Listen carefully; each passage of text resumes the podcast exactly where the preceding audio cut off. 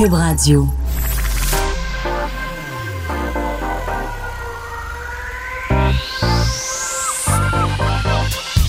Même l'été, le midi, faut rester informé. de 11 à 13, avec Vincent Dessureau et Joanny Gontier. Cube Radio. Bon mardi, bienvenue euh, dans l'émission. Vincent et euh, Joanie qui est là, bonjour. Salut Vincent. En forme? Ben oui, pas mal toi? Oui, ce sera une journée assez exceptionnelle pour ceux qui sont en vacances. Je pense que c'est une des plus belles euh, en termes tu sais, d'équilibre euh, aujourd'hui parce que c'est du soleil partout au Québec, puis un- mettons un 27 à Montréal, quelques nuages, pas trop humide, même chose à Québec avec 25. C'est Ça parfait. fait toute la différence. On se lève le matin, il y a une petite brise fraîche, on se couche le soir ou si on laisse les fenêtres Ça dort ouvertes, bien. puis ça dort pas mal mieux. Alors euh, écoute, tu m'envoies ravie, je suis enchantée. Et c'est assez chaud pour ceux qui veulent faire, qui sont en vacances, qui veulent faire de la piscine, de la plage, mais c'est donc c'est juste parfait. Ouais. Profitez-en, c'est quand même le fun quand le beau temps tombe aussi dans les semaines de la construction. Tu as tellement de monde qui travaille fort puis qui mérite un- un- une belle semaine. C'est déjà arrivé quand même dans les dernières années que les- la construction, c'était à peu près les deux pires semaines de l'été. Il pleuvait, puis là, tu dis, OK, c'est pas le t'es fun. reparti ça. pour une autre année, là, puis t'es Eh. blanc comme un drap. C'est pas, c'est pas Il y a l'idéal. une limite au nombre d'heures que tu peux passer à jouer au Monopoly. Là. Ouais, ouais. Ah non, donné, ceux qui sont en en camping, là, je- Eh, Je faisais beaucoup de camping quand j'étais petit en famille, puis sais, quand il pleut en camping, on se le cachera pas, là, ben, tu sais, jouer au yum, là. Étais-tu en, en roulotte ou en Non, tente? en tente, là. Bon, ben parfait. T'es équipe euh, Team Tente, là. Nous autres, on famille de cinq. Tu sais, la tente à deux compartiments. Puis on partait là, de, du, de, de, de Québec jusqu'à jusqu'en Floride en deux voiture. compartiments. On avait deux compartiments. Il y avait la chambre des parents, puis notre petite, notre petite, euh, chambre à nous pour les trophées. Non, mais c'était une tente, là. C'était pas Ça, une vous étiez cinq, on là? était cinq. Mais écoute, c'est arrivé, là. Tu sais, c'était nos vacances. On partait en voiture, road trip, camping. Là, le matin, ça ruisselle, là, dans la tente, là, à l'intérieur. Écoute, Un un moment on s'est jus. réveillés, puis nos, nos sacs à couchage flottaient, là. Puis là, les valises prennent l'eau, on perd la nourriture. Tu sais, c'était le gros bordel, là. Donc, euh, tant mieux s'il y a du beau temps. Puis je pense qu'il y en a jusqu'à dimanche aussi, là, du beau soleil. Alors, euh, tant Bon. mieux si vous êtes en vacances, puis vous pouvez en profiter. Dans les euh, nouvelles de dernière heure, vous allez peut-être voir les images qui vont vous, euh, quand même, vous saisir de deux autobus scolaires en flammes. Euh, qui- L'événement qui est toujours en cours là, sur l'autoroute 640 à Saint-Eustache, dans le courant nord de Montréal. Et bon, vous, vous rassurez tout de suite, pas de blessés. C'était quand même des autobus chargés d'enfants euh, qui... euh, et, et bon, ce qui est particulier, c'est que de ce qu'on comprend de l'incident, euh, vers 10 heures ce matin, l'incendie qui commence après la collision dans le moteur de l'autobus qui a percuté l'arrière de l'autobus qui se trouvait à l'avant. Hmm. OK? Donc là, imaginez-vous deux autobus scolaires. Il y en a un qui tape l'arrière de l'autre. Euh, bon, combien de temps ça a pris, euh, ça, ça reste à voir. Mais en quelques minutes, on voit des flammes qui sortent du moteur. Alors, on a évacué les deux autobus, évidemment, il n'y a pas de problème. Là où j'y remarque quelque chose d'un peu étrange, c'est que Là, les deux autobus sont pris en feu, mais c'est parce que, je veux dire, l'autobus en avant, là, je suppose que le moteur fonctionne encore. Ça vous tentait pas de l'avancer de C'est ça. 5, de cinq pieds? Euh, Ouais, Peut-être hein? que ça avait pas l'air d'être un impact de fou là, qui empêchait l'autobus à l'avant de. Parce que là, après ça, les deux autobus sont en feu à grandeur. Là, Il y a une mentalité de Jack, tu sautes, je saute. Ouais, ou je sais pas, ou dire, il faut pas toucher parce qu'il va y avoir enquête des policiers là. Je veux dire, deux autobus qui se tamponnent, là, je pense pas qu'il y ait une grande enquête. Là. Euh, alors, vous pouvez peut-être juste avancer, question de pas perdre un autobus Mm. qui vaut, je sais pas, 300 000 Donc, il faudra voir l'analyse des policiers de l'événement. Je pense qu'on va quand même faire une petite enquête vu euh, que c'est des véhicules euh, de, de- de- de transport d'élèves. Mais euh, Ça gros pas le, meilleur jugement du, du conducteur à l'avant. de dire. Hey, moi, je touche pas à ça, on va aller faire euh, comme ceux qui se tamponnent sur euh, l'autoroute dans le trafic puis qui bougent pas. Là. Ouais. On peut le mettons des véhicules qui roulent. là. Je veux dire, tasse-toi du chemin, donnez-vous rendez-vous au, au- au stationnement d'un Canadian Tire, puis euh, arrangez-vous. Ouais. Alors, euh, bon, faudra voir. Mais sachez qu'il n'y a pas de, pas de blessés dans cet événement-là. C'est la bonne nouvelle.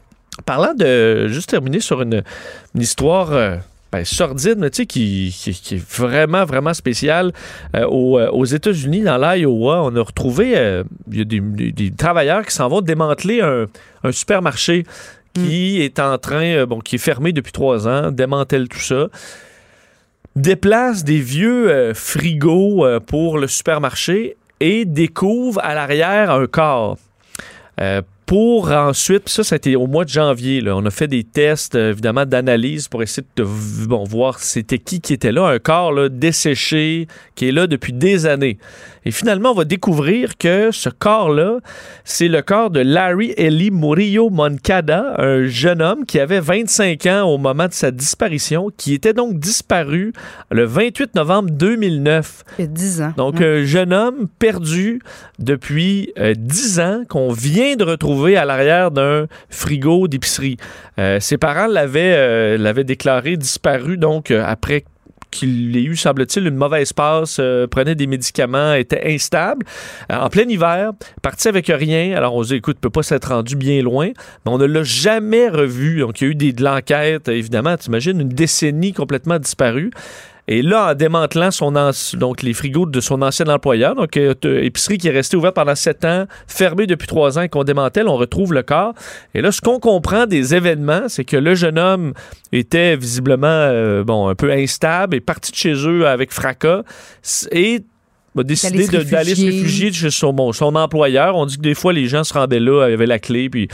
Et c'est assis au, ce serait assis au sommet de ce réfrigérateur, qui est un coin, semble-t-il, où on allait pour faire une pause euh, illégale, là, tu sais, Ouais, quand tu veux pas que le boss te voit ou personne. Et euh, Il il, serait tombé à l'arrière, euh, coincé dans un gap, là, donc un espace entre le mur et l'arrière des frigos, et serait resté séché là. Alors que le bruit, parce que c'est pas dans les, frigos d'épicerie dans lesquels les clients ont accès, c'est à l'arrière. Et on dit, il y a tellement de bruit là-dedans qu'on n'aurait jamais pu entendre ses cris ou ses pleurs. Vous imaginez, il est mort, séché là.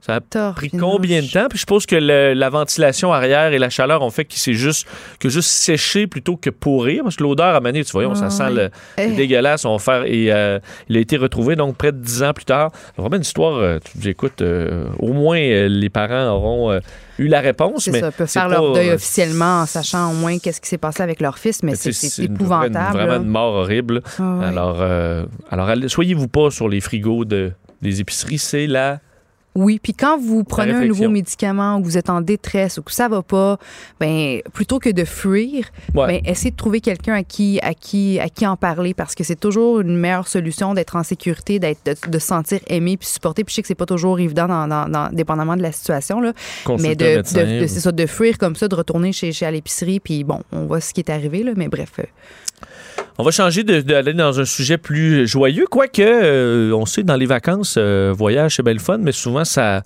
Donc, Il y a une facture qui vient au bout de ça, puis dans certains pays, la facture est plus salée qu'ailleurs. Oui, mais là je te parle de l'Islande euh, ce matin qui est le pays le plus cher d'Europe. T'es allé en Islande? Oui, puis tu sais que les pays d'Europe, c'est généralement très cher. Là. Cher, le plus ouais. cher, c'est vraiment cher. Puis toi, là-bas, est-ce que tu avais quand même remarqué que, coudonc, ça me coûte Ouais, ouais, c'est vraiment me très cher. nourrir, euh, Sauf que ce, que ce qui me faisait rire avec le, le je suis allé en Islande euh, cinq jours, là, vraiment rapidement. Et euh, tout le monde me disait, parce que j'avais- je partais avec un ami, pas beaucoup de budget. C'était le voyage low cost. Et on me disait tout, ben, tu vas voir, ça coûte tellement cher. Je dis, ouais, mais non, mais j'ai vérifié, on, on s'arrange bien. Non, tu vas voir, ça va te coûter 3000. Non, non, c'est, je comp- là, là, c'est cher. Oui, je comprends que c'est cher. Je comprends que c'est cher, mais je vous dis, j'ai vérifié mes affaires, puis ça va bien aller. Et comme de fait, en fait, mon voyage au complet en Islande m'a coûté à peu près 800 dollars. Hey! Tout avec le vol euh, et compagnie, mais c'est parce que T'as mangé des, des petits craquelins à journée longue? non, en fait, c'est que, ben, évidemment, on était hors saison et euh, le- le- notre objectif, c'était de. On n'a pas. Les excursions coûtent des fortunes. Ça n'a aucun bon sens, mais les parcs nationaux qui sont absolument à couper le souffle, Magnifique, là, ouais, tout ouais, est ouais. gratuit. Donc, Ok, euh, ah, si bon. tu fais du plein air, ça coûte rien. là, ça coûte rien. Euh, t'as les- la location du véhicule qui coûte assez cher, mais en période euh, en, hors saison, c'est pas si pire. Des petits logements, petits chalets bien simples, ça coûte pas très cher. C'est la bouffe qui coûte très cher. c'est ça. Fait que ça t'a coûté quand même un petit peu Mais plus je cher veux euh, dire, de tu vas pas dans les. Tu d'un, il y a ri- En fait, je voulais aller dans des. Bon, moi, je, je suis un coureur de bons restaurants, mais on- je- en Islande, il y a rien. Il a rien de typique à manger là. La bouffe typique islandaise, c'est dégueulasse. C'est de la Ouais. bouffe de viking, c'est de l'estomac moisi. Même les, même les Islandais, dans le, je voyageais avec Huawei qui est maintenant fermé, puis dans le magazine qu'on te donne, il y a, mettons, les menus typiques islandais, puis dans c'est le magazine islandais, là, ça dit Ne mangez pas. ne mangez pas rien de ça, c'est dégueulasse. Une espèce de trip. euh, c'est fermenté. Ben, la bouffe de viking. Alors, vous n'êtes pas obligé de. Tu sais, dans ce cas-là, j'ai acheté de la morue, admettons, fraîche, Mhm. pêchée dans.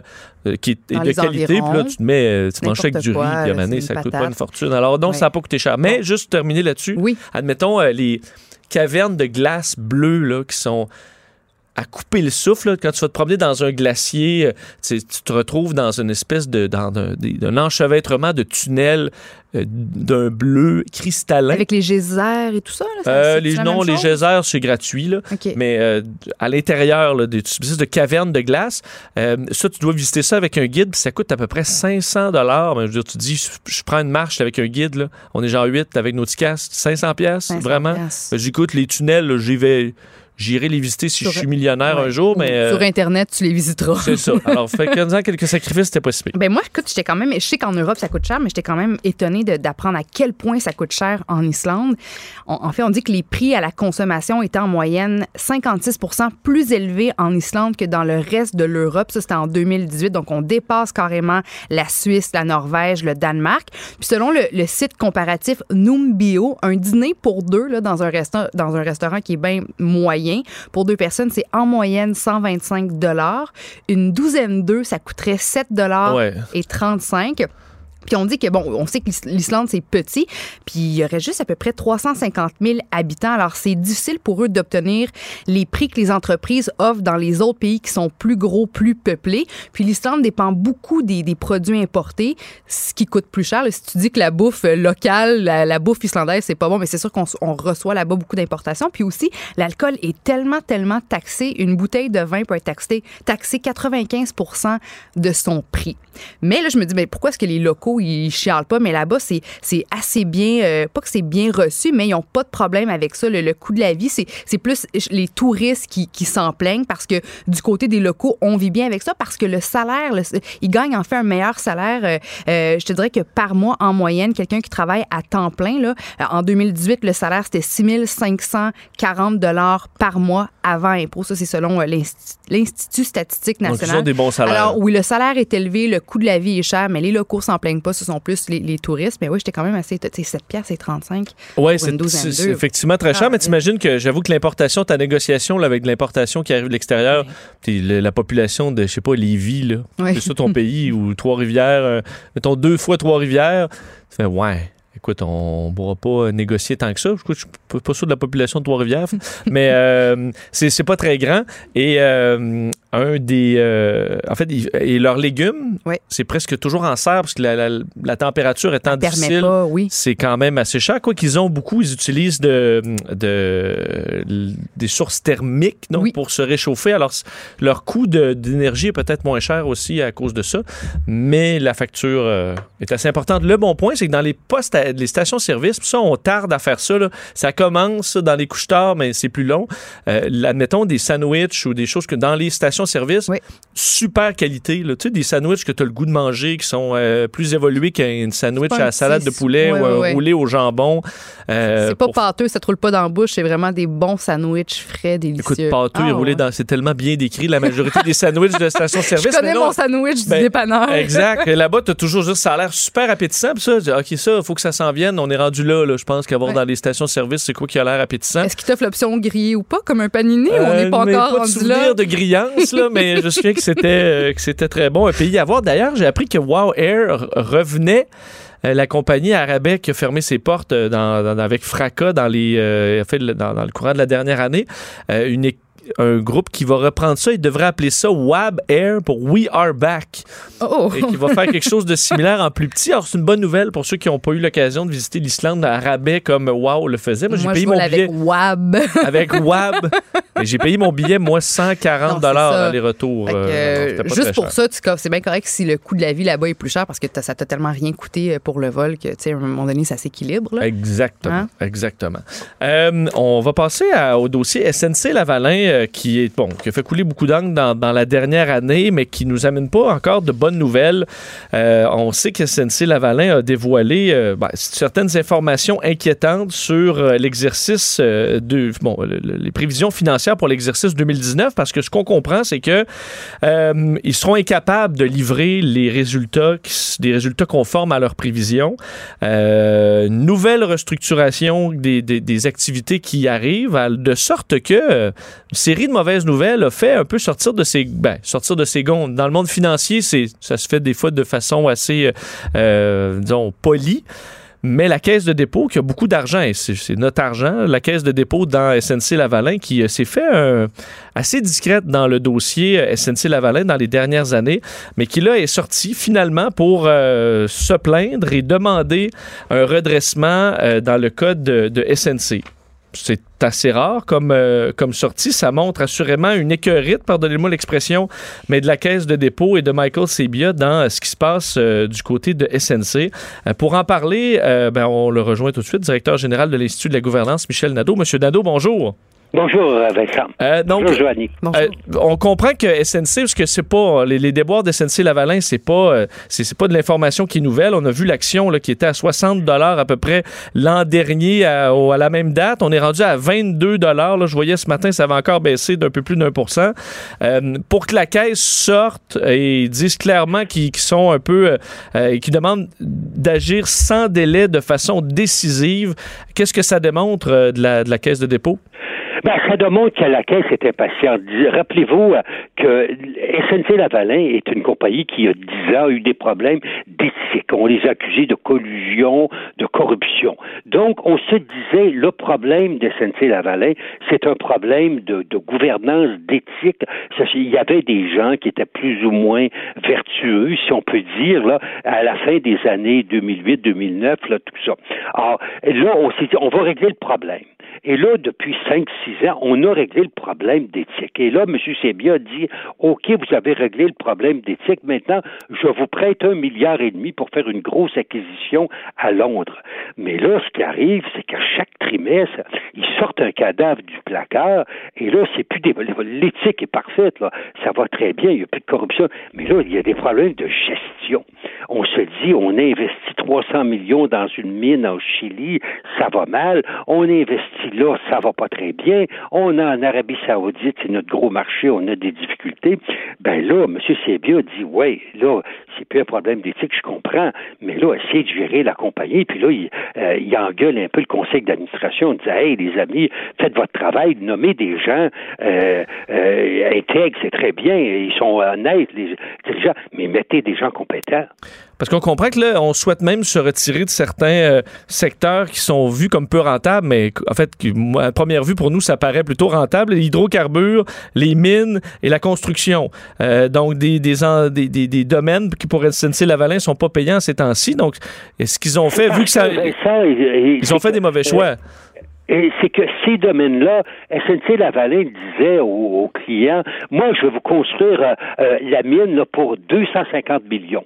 Puis là, évidemment, il essayait de, de euh, il facturait 250 millions aux clients. Puis là, il essayait de faire construire la mine, mettons, pour 150 millions, puis faisait 100 millions de profit mais ils se sont aperçus qu'ils sont pas bons dans l'évaluation de ce que ça leur coûte, oh. les, prix coûtants. Et là, ils il chargeaient 250 millions aux clients, ils pensaient que ça leur allait leur a coûté 150, mais finalement, ça leur coûtait 275.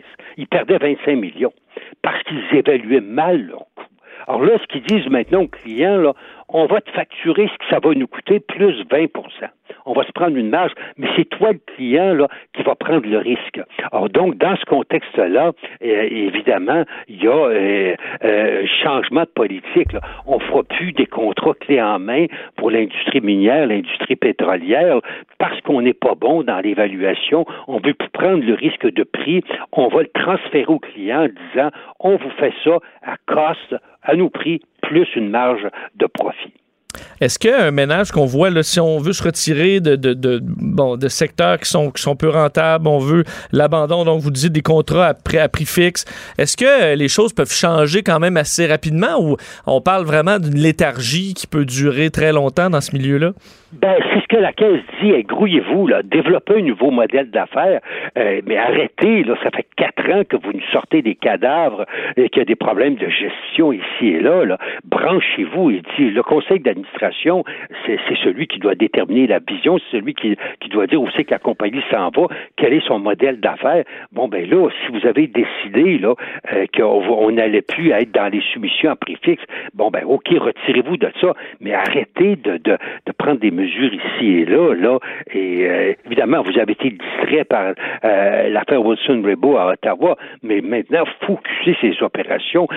Cette compagnie SNC-Lavalin, ça faisait 300 millions de profits habituellement des années 2000. Alors là, ça, ça, gagne, ça perd 15-20 millions. Là. Alors là, évidemment, la Caisse n'est pas contente. On a vu, euh, M. Nadeau, quand même quelques rumeurs euh, de possibles changements de nom qui ont été niés. En fait, c'est qu'on veut tout simplement diviser les activités dans des entités qu'on a nommées SNCL Projet, puis SNCL Service d'ingénierie. Donc, le SNCL, on sait ce qu'on va essayer de modifier un peu ça. Finalement, non, c'est juste des acronymes qu'on a utilisés pour, ben, pour faire simple. C'est pour risquer le risque. C'est-à-dire que si on fait un projet puis qu'il y a une poursuite, pour pas que la poursuite attaque toute la compagnie, là, ça, ça juste une société en commandite. Et si cette compagnie, société en commandite-là, fait faillite, c'est pas grave.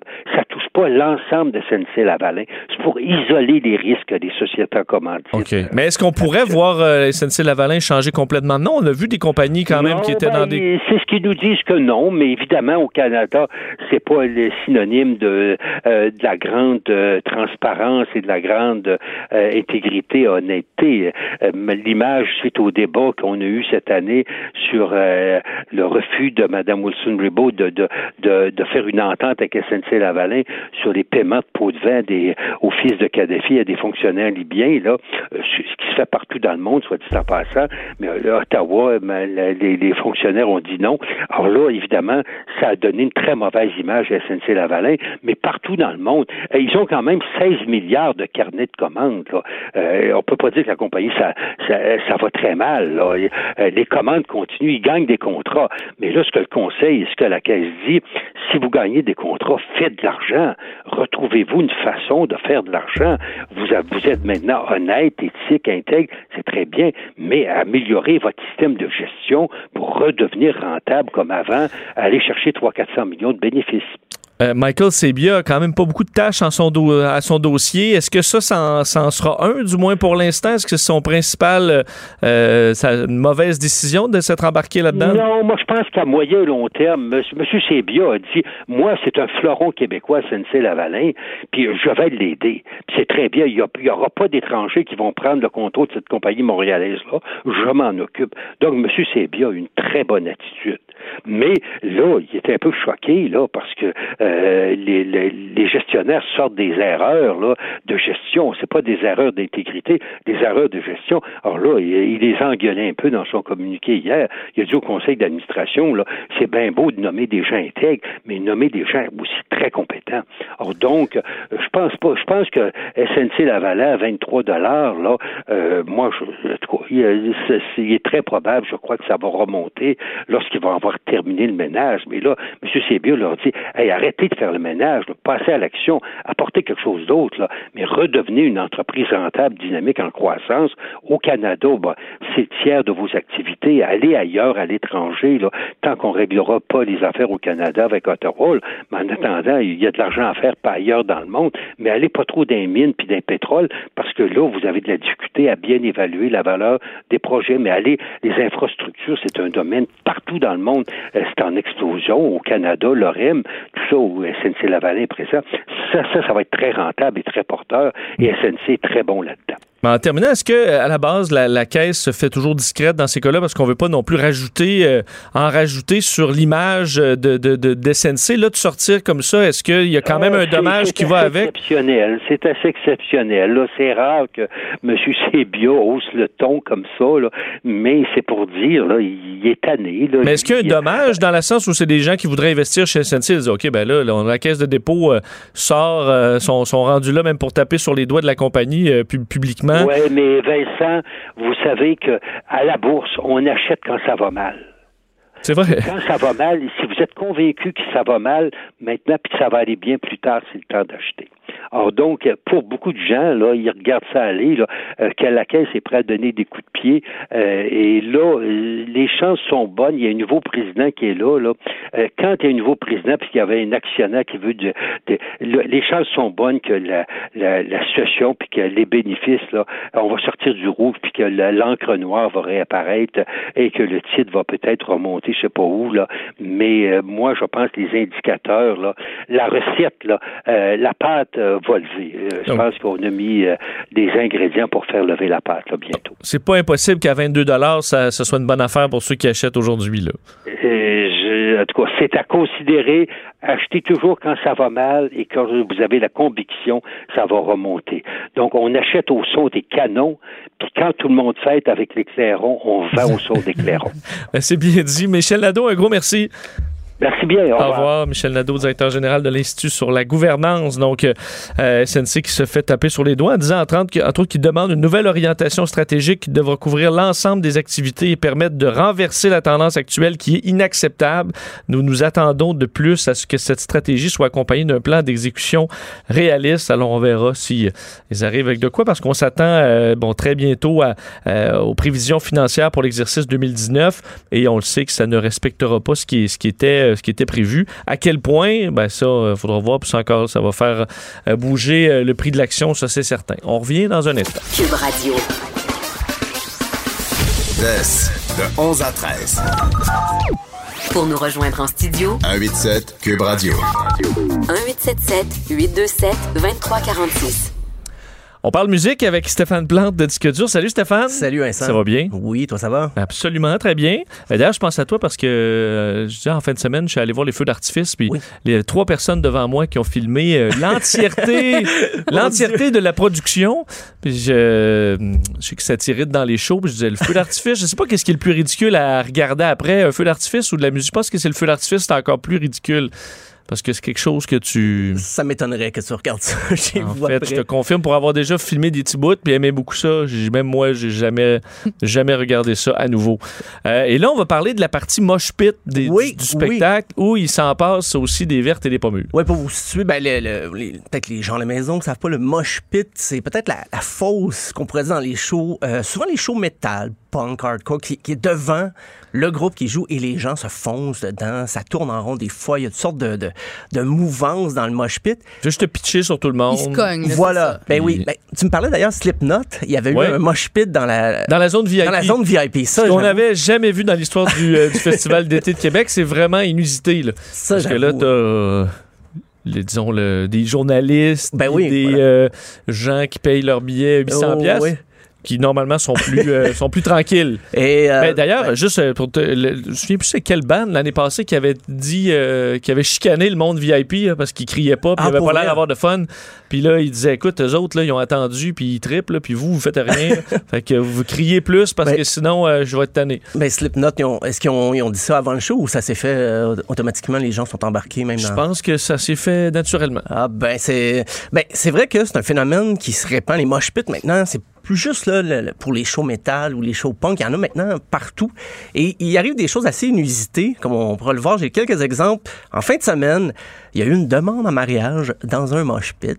C'était au festival Devilstone en Lituanie. C'est le groupe Turbo Wolf qui jouait. C'est peut-être pas le groupe le plus métal non plus. C'est une musique quand même assez accessible.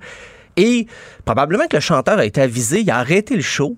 Et les gens se sont dispersés autour des, euh, des deux tourtereaux, des deux amoureux. Et le gars fait sa grande demande, très officielle. OK, fait que la, la situation s'est calmée parce C'est que là, je me calmé, mets à la oui, oui, place oui. du pauvre couple là, qui se fait pitcher Ouais. d'un bord puis de l'autre. Tiens, tiens ton diamant comme du monde, mon homme. Ben, c'est parce ça, que- je vais en perdre ta bague. Ta bague est pleine. la, de la future mariée dans, Oui. dans le flanc. Parce que c'est un festival extérieur. En plus, il devait y avoir de la boue là, partout. Euh, non, le, le chanteur était de mèche. J'ai l'impression qu'il était complice parce qu'il a, il a publié ça rapidement. Ça, ça a été sur Facebook euh, rapidement. Et euh, moi, je me, je me suis dit une chance que la fille a dit oui. parce que ça, ça a été gênant un peu. La fille avait refusé cette... euh, J'avoue, elle dit non, puis là, le gars, il se fait juste ramasser par tout le monde. Absolument. Et le, le chanteur a dit qu'il avait jamais vu ça dans un de ses spectacles et il a dit que ça l'avait fait un peu pleurer. Il avait les yeux. Ah. Mais tu sais, en plus, quand tout le monde arrête pour toi, le, le chanteur arrête ou tu Ouais, sais, ouais. prend- il est au courant, là, les gens dans le mosh pit se reculent, se retirent pour te laisser ton moment de demande en mariage, puis la fille a dit non, là. ouais, ouais. Oui, parce parce que la fin de semaine continue après, là aussi. T'es t'es avec la même personne. Mais dans des, des trucs comme ça, l'espèce de grande demande, le public, euh, tu comprends que madame, ou ça peut arriver monsieur, mais madame, tu, a dit oui, puis après ça, elle va dire non dans le privé. là. Ça Ouais. peut arriver. Ah, moi, j'ai déjà été témoin d'une Pour vrai, un, situation. un- un Oh, non wow. en public? Ouais, un nom en public, une grosse cérémonie dans un restaurant. Oh, mon non. Dieu. Avec une demande en mariage euh, sur un gâteau. Oh, malaise. Pauvre garçon. Puis la fille a dit non? dit non. Puis, euh, je- Ah, c'est malaisant Ouais. au possible, ça. c'est vraiment. Puis, c'est ça. Les gars, je- faut que vous soyez vraiment sûrs. Soyez. Oui, oui, oui, c'est ça. Euh, Tu t'en es parlé quand même de façon assez claire avant. Puis aussi, c'est que. Puis, tu sais, bon, c'est c'est du monde que j'aime beaucoup, mais je- je- je- j'avais du mal. Je dis, pourquoi sur un gâteau? Il me semble que c'est pas. euh, je sais pas. Il y avait plein de problèmes dans ma tête avec cette demande en mariage. C'était le- du malaise de A à Z. J'étais contente un petit peu que, que cette personne-là Ah, euh, ait, ait dit non, juste parce qu'il y avait rien de tout ça qui avait du bon sens. Bref, je le relaisse à ta chronique. là. Ah non, mais c'est ouais, correct, ouais, mais je trouve ça très drôle. chose.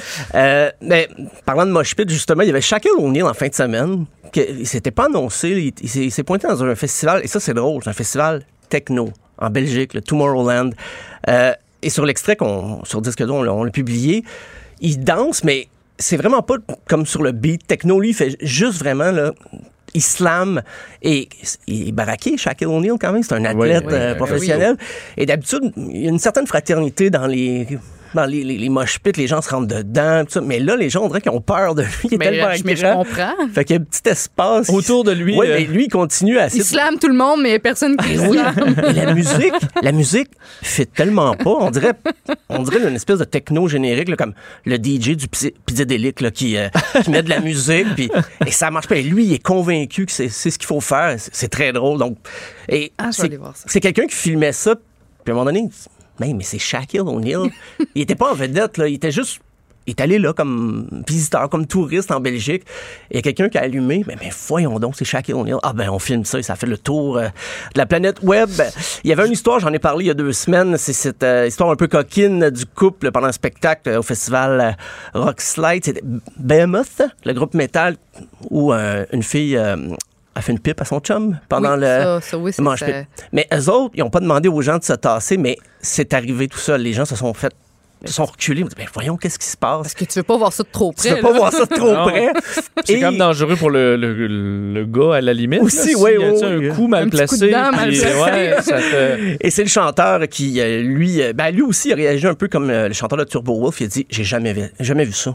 30 ans de carrière, j'ai vu des gens m'insulter, j'ai vu des gens euh, enlever leur t-shirt puis me montrer leur sein, mais j'ai jamais, jamais, j'ai vu Mais ça. le chanteur, est-ce est-ce qu'il avait arrêté de chanter en- ou, ou il a juste continué ou est-ce que lui-même était ébahi devant cette scène euh, de, comme d'un ridicule euh, Lui a arrêté, Extrême, mais hein? le band a continué à jouer, le groupe a continué à jouer, mais tout le monde s'en est rendu compte à un moment donné du ridicule de la situation. Ben oui. Le groupe a arrêté de jouer. Il, il aime ça sur Facebook, puis euh, sur Instagram. Il, il dit ah, ça doit être nos, nos chansons d'amour qu'ils ont inspirées. On s'entend que des chansons d'amour, là, on n'est pas dans le.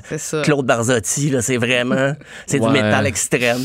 Ah, mais il était inspiré, donc euh, c'était pas un petit bec ça joue, là, c'était vraiment, euh, il était intense le coup, il était intense. Euh, il y a aussi le, le Vans Warp Tour en 2017, c'était à Orlando en Floride. Il y a un groupe Fit for a King, c'est- on parlait de métal chrétien hier, ça c'est un des groupes euh, métal chrétien de la scène actuelle. C'est un gars qui trouvait qu'il se faisait barbasser un peu trop. Il a pris une poubelle pour se protéger sur lui et il a foncé, mais il voyait absolument rien. Donc ça a pris six secondes. La poubelle était, euh, était plus sur lui. Lui est tombé, mais les gens se sont servis de la poubelle comme un ballon de plage. Fait que la, tu vois la poubelle Hey. et c'est resté comme ça. Les gens trouvaient ça très drôle. une poubelle, ça, ça, ça arrive pas aussi délicatement qu'un un Ben, gros ballon là, Mais moi, de je, plage. je pense, OK, quelle idée il y a eu de dire, ah, je vais me protéger, mais tu te protèges pas si tu vois rien. C'est encore c'est pire, hein, enfin. T'es très vulnérable. Très vulnérable. Il y a aussi le groupe euh, au nom euh, très métal, le Dying Fetus, qui en 2016, Oui. en mai 2016 à Chicago, euh, il donnait un spectacle et il avait reçu un message d'un fan qui disait qu'il allait mourir, là, qui était dans ses derniers temps, puis il disait J'aimerais que quand vous allez passer par Chicago, c'est un gars de l'Illinois, que vous preniez mes cendres et vous les répandiez sur le mosh pit. Et le chanteur de Dying Fetus a fait un post Facebook, a demandé aux fans est-ce qu'on devrait le faire? Ça a été unanime. Tout le monde dit ben oui, tu dois absolument faire ça. Donc, euh, Sérieux? Ouais. oui, le jeune homme, euh, comme ça, son, son rêve posthume a été réalisé grâce au D'être euh, libéré dans le Mais- mosh pit. dans le mosh pit. Mais à date, Ah. tout ce que tu nous dis, tout ce que tu nous révèles sur les, les participants dans un mosh pit, là, je veux dire, c'est des gens. euh, je veux dire, c'est pas le commun des mortels. Non, là. non, non, non, c'est des gens monde, très euh, intenses. C'est du monde qui, oui, c'est ça, qui sont particuliers. Hein? Et euh, justement, le prochain est assez particulier parce que c'est euh, c'est à Bristol, en Angleterre, mais c'est un spectacle de musique classique. En 2014, euh, c'est un, un physicien reconnu, David Glowacki, qui avait même écrit son expérience dans The Guardian, qui l'a documenté. Lui, il s'est dit, la musique classique, c'est trop cloisonné, c'est trop fermé, on va rendre ça plus accessible. Et il a voulu commencer un mosh pit Sur la musique classique. sur de la musique classique. Euh, et là, les, les gardiens de sécurité ont voulu l'expulser et il a décidé de faire du crowd surfing sur des gens qui étaient assis devant le, le, le parterre, là, devant l'orchestre. Et ça a été un fiasco et lui... Mais les gens étaient assis, Ouais. puis lui, il t'a flyé ça. Absolument, et oui. sur monsieur et madame qui sont là avec leurs pamphlets, leurs, leurs lunettes. Absolument. Juste être dans un moment de, de- de- d'appréciation pure. Là. Et lui, il voulait Wow. documenter ça. Il a écrit une longue lettre pour expliquer comment ça s'était passé. Donc, euh, c'est un... Il s'est blessé, bien sûr, Évidemment. parce que... Ouais. Puis il aimait bien ça, mais... Ben, sur Carmina Burana ou quelque chose de même. Ouais, ben, peut c'est ça. intense. Pam, pam, pam, pam. Puis là, tu fonces dans toutes les madames Ben, habillées chic. Lui, c'était le Messie de Handel. J'essaie Ah, de trouver le passage. Je suis pas un, Intense, mais... un fervent de musique classique, mais euh, je l'ai réécouté. Puis je me disais, mais comment il a fait son compte? Où il a trouvé le moment où se jeter dans la foule? Mais, puis, Et voilà. mais même euh, en terminant la musique classique, il y a Truck Festival qui est plus des prestations rock, mais ils font toujours de la place à un orchestre classique. Et euh, euh, l'Orchestre symphonique d'Oxford a joué 18-12 ouvertures de, de Tchaïkovski. Et la foule a embarqué, là, mais vraiment, surtout le passage plus intense vers la fin. La foule a embarqué, c'était en juillet 2018, donc il y a un an. C'était la grosse révélation du festival. C'était la chose la plus partagée sur les médias sociaux. L'Orchestre symphonique d'Oxford qui ont, qui ont volé le show au band rock pendant Eh, ce- euh. cette édition-là. Donc, euh, tout est possible. Tout est possible. Et euh, d'ailleurs, on cherchait tantôt, je te dis qui avait chicané la zone VIP au Festival Oui, d'été oui. de Québec. Merci à Hugo qui m'a retrouvé ça. C'était en 2017. C'est Kendrick Lamar. Ah oui. qui avait dit si tu participes pas, fous le camp.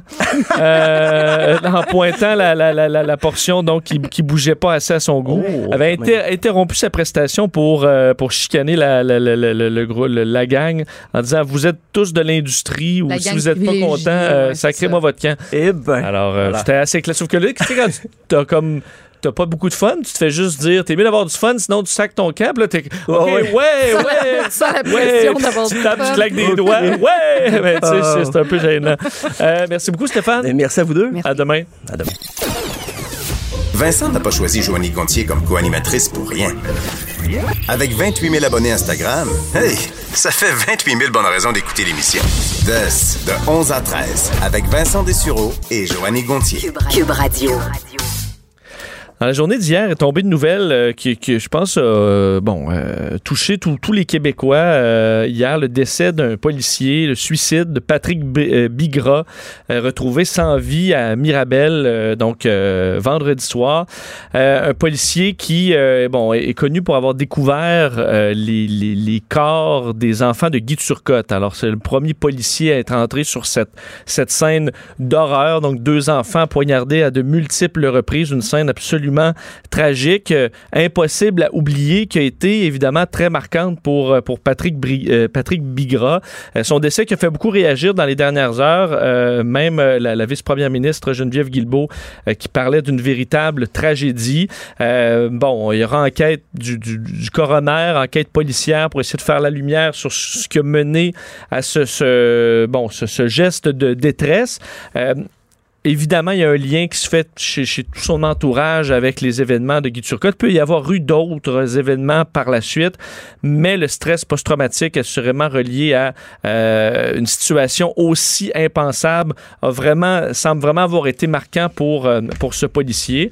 Et euh, bon, il y a eu énormément de réactions. On a vu entre autres Isabelle Gaston, évidemment la mère des enfants, l'ex-femme de Guy Turcotte, qui a réagi hier sur le, le décès de Patrick Bigra. Dit J'ai de la peine, mon cœur palpite et à nouveau, je suis sous le choc. J'ai tellement côtoyé les policiers qu'ils sont devenus symboles de protection et d'apaisement dans les durs moments où j'ai subi les procédures judiciaires qui ont duré des années, évidemment, dans son cas.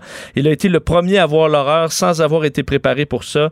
Il souffrait lui aussi de ce mal qui te ronge ta quiétude d'esprit et cela à jamais. Le stress post-traumatique, c'est une maladie à vie. Tu vas bien, puis euh, puis, mal par cycle et parfois par moment où tu t'y attends le moins. on voit qu'Isabelle Gaston, évidemment, qui est passée après des souffrances absolument inimaginables et qui, qui, bon, qui est là pour comprendre un peu euh, cette douleur de, du policier Bigra. Elle dit Comme j'aurais aimé le serrer dans mes bras pour lui dire ça va aller, mais il est trop tard. Alors, un texte très touchant, texte touchant aussi de collègues euh, policiers et policières qui, sont, qui ont été marqués par, par ce décès hier. Et j'étais content de, de, bon, de, voir, entre autres, un, texte qui rend hommage à ces, euh, premiers répondants qui voient très souvent l'horreur et veut, veut pas, euh, t'as beau être allé à l'école de police. Euh, s'il n'y a rien qui t'apprend à voir des enfants poignardés avec un tel niveau d'horreur. Et le texte de, notre collègue Steve Fortin, qui s'intitule tout simplement Les obscurs héros, je l'ai trouvé nécessaire hier et les blogueurs au Journal de Montréal, Journal de, de Québec, on le rejoint. Steve, salut. Oui, salut, comment allez-vous? Euh, ça va bien. Pourquoi tu sentais le, besoin d'écrire sur, euh, disons, pour rendre hommage à la fois à l'agent Bigra, mais à ses premiers répondants, euh, qui, les premiers agents qui sont confrontés souvent dans leur carrière à des, des scènes absolument atroces? Ben, en fait, chaque fois que je vois un cas comme celui-là, quelqu'un qui, qui s'enlève la vie ou quelqu'un qui a beaucoup, beaucoup de difficultés, euh, ça me ramène, euh, on n'a pas le choix. Là, tu sais, veux, pas, des fois, tu, tu regardes, tu dis, ben, dans ma propre vie, euh, je côtoie ça aussi. Puis, euh, tu sais, moi j'habite une, une, région, dans, dans, dans, la région où je suis, euh, les, les, les, premiers répondants, souvent, ben c'est des gens, c'est des gens que tu côtoies tous les jours. Ce sont des pompiers à temps partiel qui euh, qui se dévouent, qui sont formés eux aussi et tout ça. Mais euh, sais, dans, dans, quand une tragédie arrive, ben quand l'appel de détresse est lancé à la centrale 911, ça peut arriver que le premier qui est sur place, ce soit un pompier, que ce soit un pompier, que ce soit un ambulancier, un policier de la SQ. Puis euh, moi, des, des, des, cas comme ça, j'en, j'en côtoie beaucoup. Et, euh, et j'ai pensé à ces gens-là. J'ai pensé, euh, euh, sans, sans, le nommer, je vais juste dire son prénom, j'ai pensé à mon chum Michel, tu sais, c'est un de mes meilleurs amis, c'est un pompier, puis le, le, nombre de fois que après une intervention, là, tu sais, tu peux voir des trucs qui sont vraiment, vraiment difficiles. Euh, dans la région où je suis, dans la petite nation, l'été dernier, il y a eu une noyade, notamment d'un, d'un, d'un, d'un, jeune adulte et tout ça. Puis, je veux dire, les, les, les, pompiers qui sont là, puis qui vont, qui vont faire la découverte du corps, qui sont arrivés. Puis ensuite, ben, tu sais, ils ont de l'aide, là, tu sais, ils vont avoir de l'aide psychosociale. Euh, à la caserne, on va s'occuper d'eux et tout ça. Il y a un accident de la route, ils peuvent arriver, puis ils voient des fois des trucs qui sont, je dis, c'est indicible, tu sais, c'est innommable. Pourtant, ils sont là, ils continuent, euh, ils sont essentiels parce que dans les moments où, on appelle, euh, où on place un appel de détresse, ben, les premières personnes qui, qui vont arriver, ben, c'est absolument fondamental. Et il faut aussi penser à ces gens-là, il faut penser à ceux qui répondent à ces appels-là. Euh, j'en ai parlé aussi récemment dans, quand c'était la, la, la, la, semaine de prévention du suicide. Ben, j'ai aussi euh, levé le, drapeau pour dire ben, attention aux gens les premiers qui arrivent. Euh, et, c'est super important de se rappeler que ces gens-là font un travail absolument capital dans notre société, puis qui sont exposés souvent à, l'horreur et à l'indicible. Et tu as quand même fait des, euh, des, entrevues, euh, des dossiers sur des, des, gens qui sont passés par là. Je voyais dans ton texte euh, l'ex-militaire Frédéric Laverne qui, qui est allé récemment, tout le monde en parle, qui lui est allé faire une expérience traumatisante en, Bosnie. Puis évidemment, il y a mm-hmm. plusieurs militaires qui sont, qui sont passés par là. Donc, il a pu lui te raconter un peu ce, le, le phénomène de stress post-traumatique, à quel point c'est difficile à surmonter pour certains. Oui, ah oui, écoute, le, quand j'ai rencontré Fred, Lavigne, euh, Fred Laverne, Frédéric Laverne la première fois, il venait de publier une bande dessinée euh, euh, à, à, la maison d'édition Les Premières Lignes en Outaouais, en tout cas. Euh, puis ça m'avait beaucoup touché. J'avais lu ça, et, ça m'avait tout de suite plongé dans un autre dossier sur lequel j'ai travaillé longtemps. Peut-être que ça va sonner des cloches à certaines personnes. Le major, euh, le major Luc Racine, c'était l'aide de camp de Roméo Bouchard euh, au hmm. Rwanda. C'est quelqu'un qui lui aussi m'a raconté. J'ai fait de longues entrevues avec euh, avec Major Racine. c'est quelqu'un qui m'avait raconté dans le détail ce que ça pouvait être que de que, que ce mal de vivre là qu'on va nommer syndrome post-traumatique. et à un moment donné, je me souviens d'avoir reçu un appel d'un contact que j'avais que j'avais à la Défense nationale qui m'avait dit, ben, tu as beaucoup travaillé avec Major Racine. Lui, il avait jamais été capable de se réimplanter au Québec. Il était retourné en Afrique, puis euh, il vivait là-bas. Il m'avait raconté à quel point il avait tissé des liens qui étaient maintenant euh, inextricables. Il pouvait plus quitter l'Afrique. Puis à un moment donné, ben, j'avais appris qu'il s'était enlevé la vie euh, suite à un long combat, plusieurs années. Euh, tu sais, Rwanda, c'est en 94, il s'est enlevé la vie dans le coin de 2008-2009. Là, j'ai pas le dossier devant moi. Tu sais, puis toute sa vie, il a lutté contre ça. Il a lutté contre ces démons-là qu'il y avait à l'intérieur de lui. Et quand, quand je repense à ça, euh, quand je repense au cas de, de Fred Laverne, qui lui s'est sauvé en quelque sorte par l'art, par le neuvième art, par la bande dessinée, ben j'invite les gens à aller peut-être euh, regarder ça un peu. Donc ça s'appelle l'essence du cœur. Euh, et puis c'est aux premières lignes, Frédéric Lavergne. Vous allez trouver là un, un, petit bijou de quelqu'un qui se raconte, qui raconte justement euh, comment euh, il a vécu son déploiement là-bas, mais surtout son retour et, et, et, comment il a réussi finalement là, à s'extirper de ça tout en ayant à vivre avec ça, parce qu'Isabelle Gascon, tu le disais là, d'entrée de jeu, euh, elle a bien, euh, elle a bien fait de mentionner que quelqu'un qui souffre d'un syndrome post-traumatique, là, généralement, c'est pour la vie. Et puis, euh, je peux même pas imaginer ce que ce policier-là a vu. Euh, je sais pas, il avait à peu près mon âge, d'après ce que je comprends là. Euh, imagine là, que t'es, t'es pas toi-même d'enfant, tout ça. Je sais, c'est, c'est tellement difficile. Et puis ensuite, ben là, t'es, pris avec ça. Mais pourtant, quand le téléphone sonne, quand l'appel est lancé, ces gens-là, ils vont. Et, il faut vraiment s'occuper de ces gens-là, puis rappeler à quel point leur travail est essentiel. Ben, J'invite les gens à lire ton texte, Les Obscurs Héros, euh, Steve Fortin. Un gros merci de nous avoir parlé. Euh, oui, vas-y. Si tu me permets, Vincent, je veux quand même dire une chose. Le, le titre, parce qu'on m'a posé la question, Les Obscurs Héros, pourquoi? Parce que, justement, euh, quand j'ai parlé avec Fred Lavergne, et on le voit aussi, sa, sa BD est en noir et blanc, puis il m'avait aussi parlé de ça, cette espèce de mur intérieur et cette obscurité-là, qui est souvent le, le, le, fait là, de, de, de, gens qui souffrent du syndrome post-traumatique, qui avait là cette petite symbolique-là. Merci, Steve. Merci beaucoup, Vincent. salut. On poursuit euh, sur ce, sur, sur ce dossier-là euh, avec euh, un, bon, le directeur scientifique du Centre de recherche de l'Institut universitaire en santé mentale de Montréal et directeur du Centre d'études sur le, sur le trauma, Dr Stéphane Guy, qui est en ligne. Docteur Guy, bonjour. Bonjour. Euh, donc, évidemment, beaucoup de gens étaient, euh, étaient très touchés par cette, euh, cette histoire. On comprend un policier qui, bon, qui a vu l'horreur de ça plusieurs années, mais qui semblait traîner cette douleur-là, des images impossibles à, à se, bon, évidemment, à se débarrasser, qui, je suppose, se hantent pendant très longtemps. Est-ce est que le temps, dans des cas comme ça, continue de, réparer des blessures ou pour certaines personnes, le stress post-traumatique va, rester euh, presque aussi, vif après des années? Ben, pour une majorité, en fait, euh, les choses vont s'améliorer. Alors ça, c'est la bonne nouvelle, c'est que le stress post-traumatique s'installe pas chez tout le monde qui vit ces événements-là, même chez ces policiers, évidemment, en particulier chez ces policiers ou encore premiers répondants, euh, puisqu'ils sont d'une certaine manière euh, formés, disons, à faire face à certains événements aversifs de ce type-là. Mais il peut arriver toujours, évidemment, de, de rencontrer un événement ou d'être exposé à un événement comme celui-là que c'est pour la première fois, pour lequel il s'y attendait pas, pour lequel euh, il peut avoir peut-être euh, une certaine fragilité aussi, mais évidemment c'est un événement extrême, on s'entend là ici. Alors euh, dans ce cas-là, je pense que c'est l'ampleur de l'événement qui a qui a qui a joué un, un rôle déterminant dans le développement de, de son problème. et quand ça et quand ce problème-là, donc dans le fond ces réactions-là apparaissent suite à cette exposition-là et durent dans le temps, bien évidemment là les gens développent euh, ce que vous appelez depuis tantôt le syndrome post-traumatique. Euh, est-ce que, parce que vous disiez, il, peut y avoir certains événements qui, touchent davantage. J'ai des amis très près de moi qui sont, qui sont ambulanciers, puis j'ai l'impression qu'ils sont immunisés à tout, sauf dans leur cas, c'était les événements vraiment qui leur restent en tête, c'est dès que ça touche euh, des, enfants. Je suppose que dans ce cas-là, c'est le cas aussi. Donc, des gens qui vous peuvent voir des, décès, qui peuvent voir plein de choses, des meurtres, mais dans un cas comme ça, ça va vraiment beaucoup les chercher là où ils ils ont moins de protection, peut-être? Vous avez tout à fait raison. C'est un, c'est un des types d'événements qui est le plus bouleversant euh, pour ces personnes-là. Euh, d'autant plus quand tu as toi-même des enfants aussi.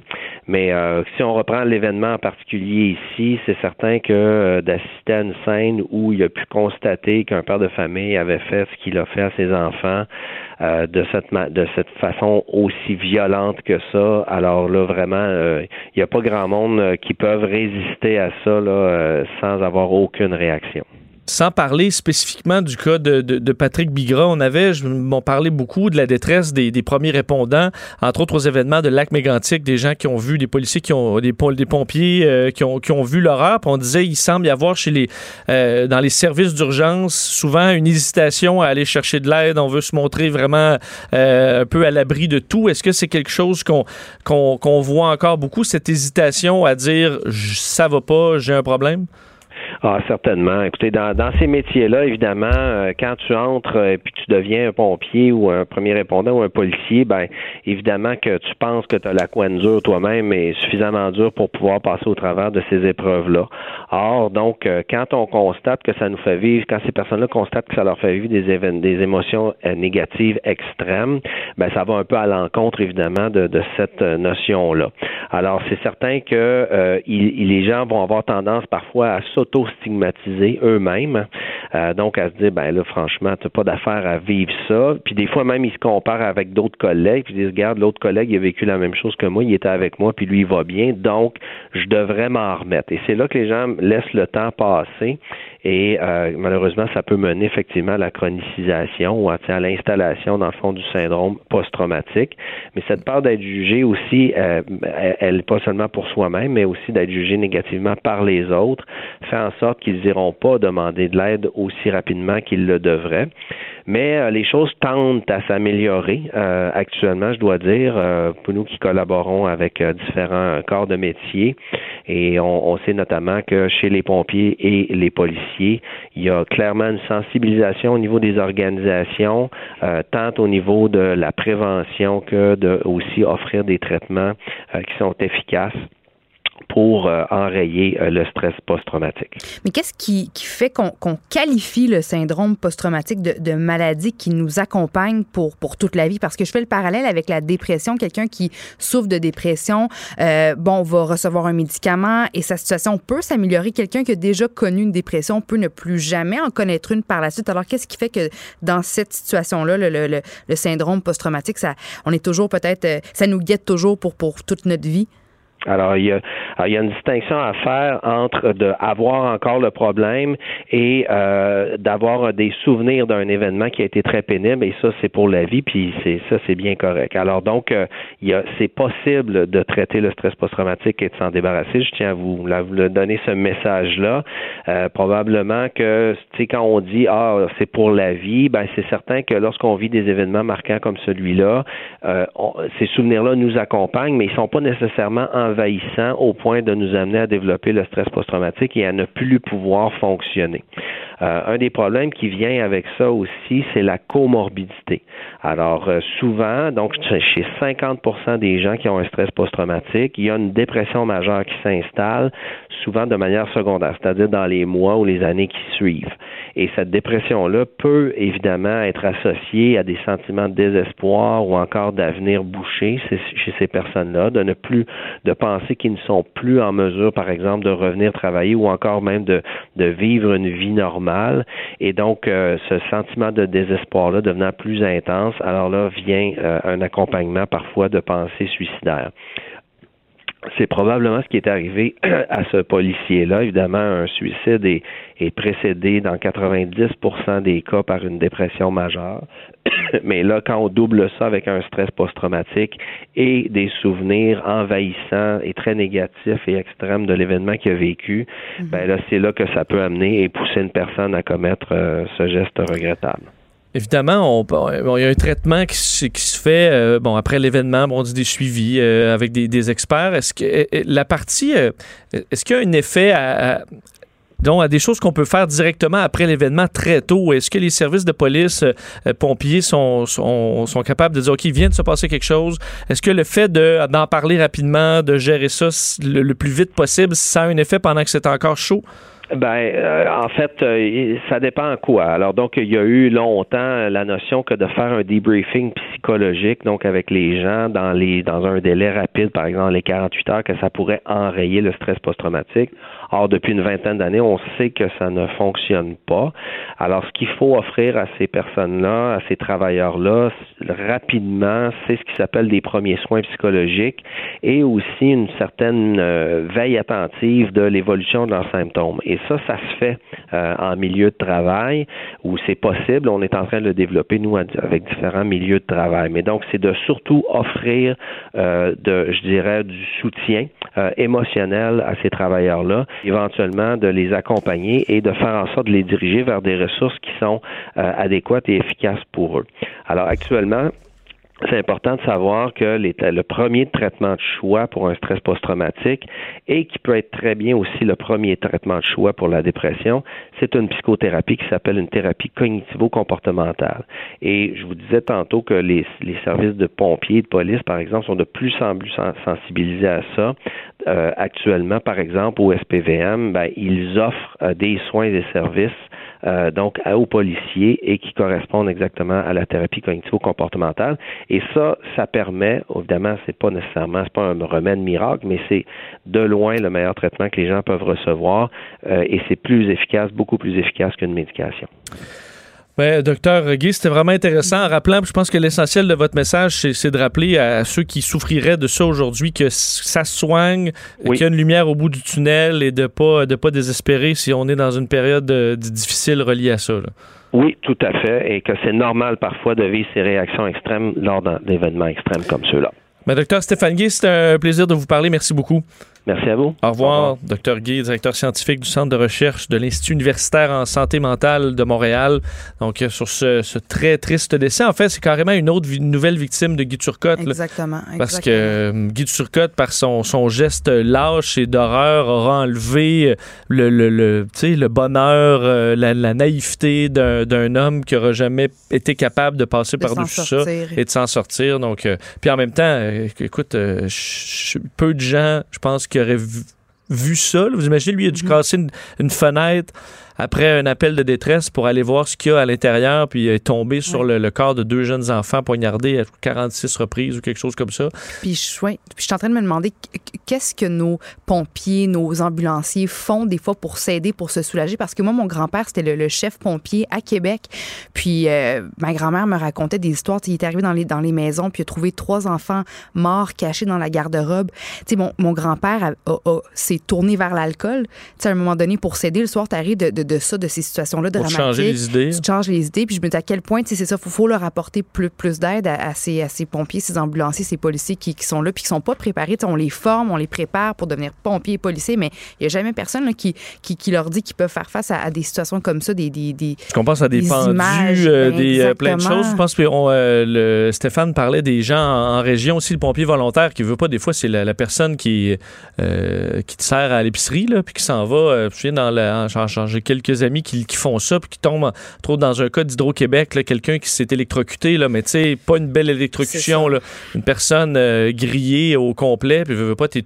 interviens dans le noir à 1h du matin, toi tu viens de dire bonjour à ta blonde, tu as eu un appel sur le pagette. Ah, ben je vais aller donner un coup de main, nécessairement ça. Ouais, il y a un appel au, euh, au centre. Tu prêter main forte, puis finalement, tu te retrouves devant cette vision-là. Donc, euh, chapeau à ceux qui le, qui le font, puis en vous disant de vous supporter aussi, question d'inviter ceux qui passent un moment difficile pas hésiter à demander de l'aide parce qu'on le dit, il y a de l'espoir là-dessus puis il y a de, l'aide qui est possible. On fait une courte pause, puis on Vincent Dessureau, passionné d'actualité et d'aviation.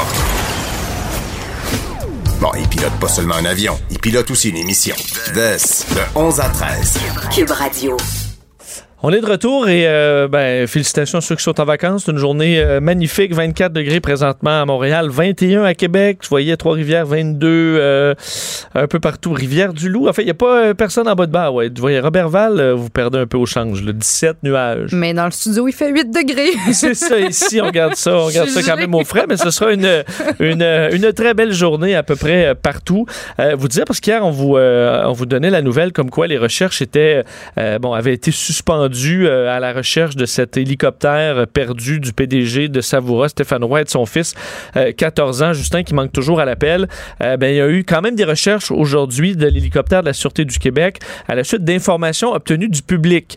alors, on voit que les recherches sont suspendues, mais évidemment, si on a une information pertinente, la Sûreté du Québec ne va pas hésiter à aller à déployer des, donc, des, bon, un hélicoptère, des mesures pour aller faire ces recherches. Alors, c'est un périmètre assez précis dans les autres le Laurentide aujourd'hui euh, qui est recherché. Alors, en espérant que, euh, que ça puisse se débloquer, peut-être parce qu'on recherche des fois des débris qui seraient sur un lac, par exemple, ou repérés par des randonneurs ou peu importe. Alors, la Sûreté du Québec est encore en mode recherche aujourd'hui à la suite d'informations du public. Alors, en espérant que ça porte fruit aujourd'hui pour la Sûreté du Québec.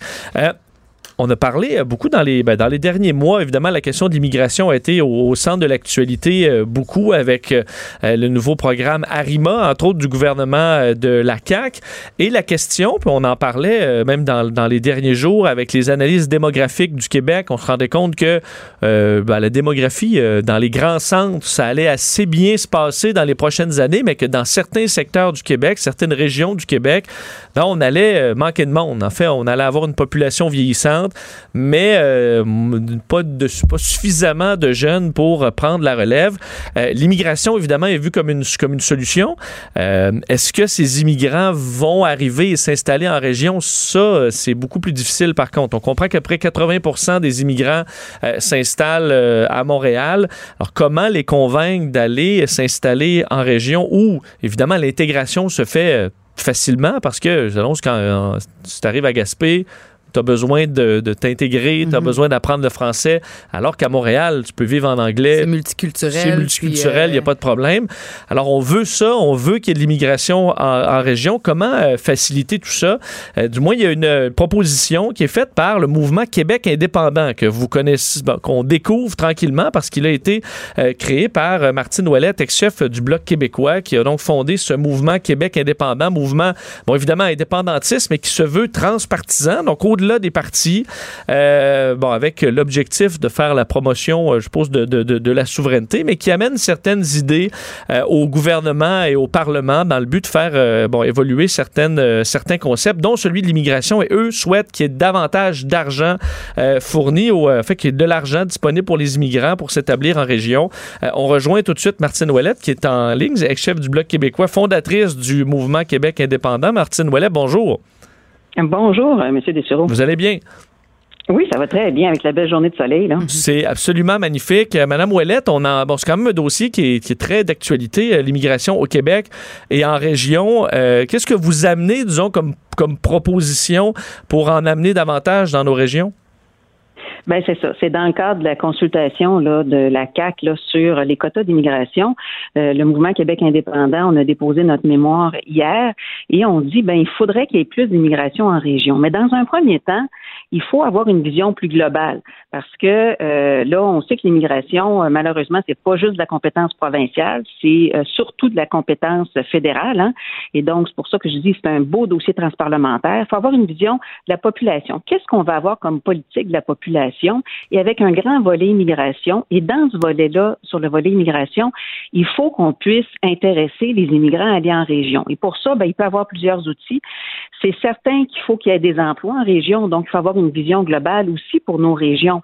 Euh, parce que, par exemple, moi, je pense à la région de Rimouski où il y a déjà une expertise qui se développe du côté maritime. Ben, il faudrait renforcer ça. Du côté de Gaspé, une expertise du côté de l'éolien. Il faut renforcer ça. Donc, il faudrait donner des vocations quand c'est possible aux régions et mm. inciter les immigrants à aller en région avec des emplois, avec euh, aussi des incitatifs au niveau du logement. Et on pense que c'est très important. Ça serait bénéfique à plusieurs niveaux euh, justement revitaliser aussi les régions mais pour que euh, du côté des immigrants, ben, ils apprennent le français parce qu'il y a une seule langue officielle au Québec, c'est le français. Est-ce que, parce qu'on est en situation de pénurie d'emploi à peu près partout au, Québec, on voit quand même même des entreprises en région qui vont s'occuper de, de, tout pour avoir euh, évidemment des immigrants temporaires pour pouvoir combler euh, certains postes. Est-ce que ça devrait passer par là, des entreprises qui, qui pourraient avoir de l'aide pour être... Ça coûte quand même assez cher, on dit autour de 17 000 par, par emploi, c'est ce que je lisais pour amener quelqu'un de l'extérieur. Est-ce qu'on devrait passer par les entreprises pour avoir directement des gens qui auront un travail en arrivant? Ben, je pense qu'il pourrait avoir différentes euh, différentes façons d'y arriver. Je pense que ça en est une. Euh, il faut voir là où sont les besoins et euh, comment parce que là sur les emplois, il faut aussi s'assurer. par exemple, on a les jeunes de 15 à 25 ans, 16 à 25 ans qui sont pas aux études où on a quand même un taux élevé là, de chômage. Fait que je pense qu'il faut avoir une vision plus globale que juste sur l'immigration du côté de la main d'œuvre, parce qu'il n'y a pas juste une solution qui est l'immigration pour la main-d'œuvre, les pénuries de main-d'œuvre. Mais oui, effectivement, c'est des solutions qui doivent être regardées. Qu'est-ce qui manque donc pour qu'un immigrant présentement qui, qui, veut venir euh, bon, au Canada euh, et qui décide de s'installer à Montréal, qu'est-ce qui manque pour que la personne dise ben je vais, je vais regarder ce qui se passe en région puis je pourrais aller m'intéresser à aller au Bas-Saint-Laurent, Gaspésie ou euh, sur la côte nord par exemple? Ben là, ça dépend de quel type d'immigrants on parle. Là. A les immigrants économiques, les, les réfugiés, puis la réunification familiale. Mais c'est sûr que euh, même dans les trois catégories, un des éléments importants, c'est la connaissance du français. On a un gros problème au Québec et ça a été dénoncé par la vérificatrice générale du Québec. Euh, les immigrants qui arrivent au Québec, même après un certain temps, ne connaissent pas euh, le français. Donc, il y a des efforts à faire pour s'assurer.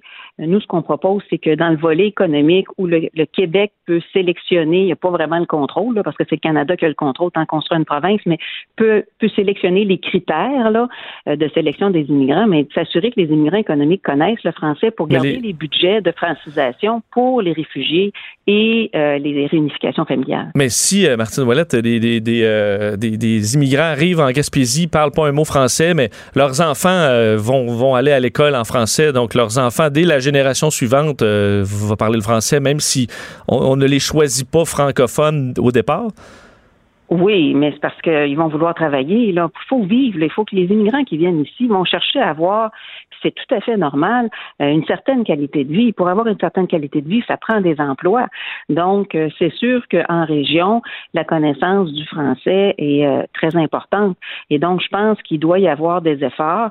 Et là, malheureusement, on est dans le Canada. Hein. Le Canada se dit un pays bilingue, mais ça, c'est pas vraiment vrai. Le Canada, c'est plutôt un pays anglophone, on le sait. Et donc, ça donne un message contradictoire à l'immigrant qui arrive au Canada, mais qui arrive au Québec. C'est deux choses différentes. Et donc, ça, c'est sûr que tant qu'on va être dans le Canada, on va être pris avec ce problème-là. Et c'est pour ça qu'on dit la meilleure solution pour avoir une immigration réussie, c'est d'avoir un pays. Mais en attendant, on peut quand même faire quelques actions, mais c'est clair que ça va toujours être difficile à l'intérieur du Canada de pouvoir avoir un message clair à l'immigrant qui, si ça se passe en français, quand lui arrive au Canada, là, puis que euh, le Canada se passe là euh, à peu près tout le temps en anglais, sauf au Québec, puis même encore au Québec, vous le disiez en introduction, on peut très bien fonctionner en anglais à Montréal. Donc, euh, je pense qu'il y a vraiment des efforts, puis un changement de façon de travailler de la part du gouvernement du Québec. Vous dites que pour euh, obtenir une bonne qualité de vie, c'est l'emploi qui est important. Mais j'essaie de me mettre à la place de, familles euh, euh, qui, qui, émigrent ici. Ce qui est, je trouve davantage important, c'est de se sentir intégré. Puis à Montréal, c'est que souvent, exemple, les, gens vont arriver de, je, prends un, exemple comme ça, mais du Pakistan, ils vont retrouver des communautés pakistanaises ici, ils vont pouvoir s'insérer, s'intégrer. Ça pour le, sentiment d'appartenance ou pour la qualité de vie. Je veux dire, pour bien des, des, des, des immigrants, c'est important et ça passe avant l'emploi. Donc, on, moi, je me demande, est-ce qu'ils vont vraiment vouloir aller en région, même si on leur donne certains incitatifs, même si on leur donne un logement puis des emplois, alors que leurs communautés ici sont, sont plutôt situées à Montréal? Ben, moi, je pense que ça va, ça va dépendre des individus. Puis c'est certain que de pouvoir se retrouver avec des communautés, il peut avoir euh, des avantages, mais euh, un emploi, c'est important. Et moi, j'ai eu l'occasion de rencontrer beaucoup euh, dans, dans, mon ancienne vie les chauffeurs de taxi. Et je peux vous dire que plusieurs chauffeurs de taxi ont des diplômes à l'étranger qui ne sont pas reconnus au Québec. Mm-hmm. Et donc, il y a aussi tout le volet de reconnaissance des diplômes où, franchement, au Québec, on a des corporations professionnelles qui sont très protectionnistes qui n'aide en rien à ce qu'il y ait un processus souple et flexible de reconnaissance des diplômes sans avoir à tout recommencer à zéro. On veut bien qu'il y ait des ajustements, puis je pense que les immigrants sont tout à fait d'accord de bonifier, mais de repartir à zéro, c'est une autre paire de manches. Donc, je pense qu'il y a aussi tout ce volet-là qui va être très important. Madame Ouellette, euh, vous donc, euh, vous avez euh, contribué à la, création de ce mouvement Québec indépendant qui se veut, bon, au-delà des partis, être capable d'amener de, d'amener justement certains débats dans le l'agenda de nos politiciens. Pensez-vous que vous allez avoir quelconque écoute dans la mesure où le gouvernement est majoritaire, gouvernement caquiste, de voir un mouvement indépendantiste lui donner des suggestions? Pensez-vous que vous allez avoir euh, une oreille attentive ou pas du tout? Ben, j'espère que oui, parce qu'on apporte euh, différentes propositions, puis je pense que dans ces propositions-là, ça mérite là, d'être étudié, et c'est pour ça qu'on a demandé d'être entendu en commission parlementaire, là, qui sont censés débuter le 12 août. Euh, ils sont très actifs pendant l'été, et, euh, et nous autres, on va se dégager là pour être présents si on est invité en commission parlementaire, parce qu'on apporte des propositions. Euh, il y a des gens de différentes tendances au Québec, et je pense que c'est important de pouvoir écouter tout le monde. Et euh, je pense qu'on le voit que quand même le gouvernement de la Euh, a une volonté d'avoir un, me- un- un meilleur accueil. Moi, je pense que c'est important. La façon actuellement dont ça fonctionne, on voit que ça fonctionne pas bien. Là. Euh, le Canada, de toute façon, met pas les ressources nécessaires, met pas les ressources humaines financières nécessaires pour traiter les demandes dans des délais raisonnables. Euh, mais je pense que du côté de la CAC, avec les petits peu de moyens qu'il y a au niveau provincial, ils ont quand même une volonté de faire un meilleur accueil des immigrants. Je pense que c'est important. Euh, on approche de la campagne électorale fédérale. Est-ce qu'on peut, est-ce qu'on va, s'attendre à vous, à vous voir commenter euh, les actions de votre ancien parti ou pas du tout? Vous êtes retiré de ça? Non, écoutez, les événements euh, sont encore trop récents. Je me prononcerai pas sur euh, l'élection fédérale. Là, Euh, je ferai pas un jeu du cep de moi-même. donc, euh, je vais laisser là les différents partis faire leur débat comme comme ils l'entendent. Je pense que c'est important. Martine Ouellette, merci beaucoup de nous avoir parlé. Ça me fait plaisir. Au revoir. Martine Ouellette, ex-chef du Bloc québécois, fondatrice du mouvement Québec indépendant. Alors, on, vous, ça vous disait peut-être rien encore, ce, mouvement qui est assez récent, créé l'an dernier et qui euh, qu'on verra peut-être dans l'actualité de temps à autre arriver avec des idées. C'est sûr que euh, souvent, la, conclusion pour eux étant, euh, ben, il faut faire un pays, il faut faire du Québec un pays, mais ça veut pas dire qu'il y a quand même pas des éléments intéressants de, cette, euh, de, ces idées qui peuvent être débattues, entre autres sur l'immigration. Euh, Joanie, une petite nouvelle euh, qui, que je trouve intéressante pour ceux qui sont euh, propriétaires euh, d'animaux domestiques, entre autres les chats. C'est ton cas, d'ailleurs? C'est mon cas. D'ailleurs, mais mon chat n'est pas, n'est pas dégriffé. Ben, tant mieux. Et je fais partie des gentils, là, maintenant. oui, exactement, parce que ben, le, le dégriffage des chats, c'est officiellement interdit maintenant dans l'État de New York. La mesure a été entérinée hier par le gouverneur démocrate Andrew Cuomo. Puis les défenseurs du bien-être des animaux et de nombreux vétérinaires aussi affirment que le dégriffage, même si c'était très très répandu, mais que c'est en fait inutile puis cruel, selon euh, la SPCA. Ben, c'est utile pour le- la préservation du divan. Là.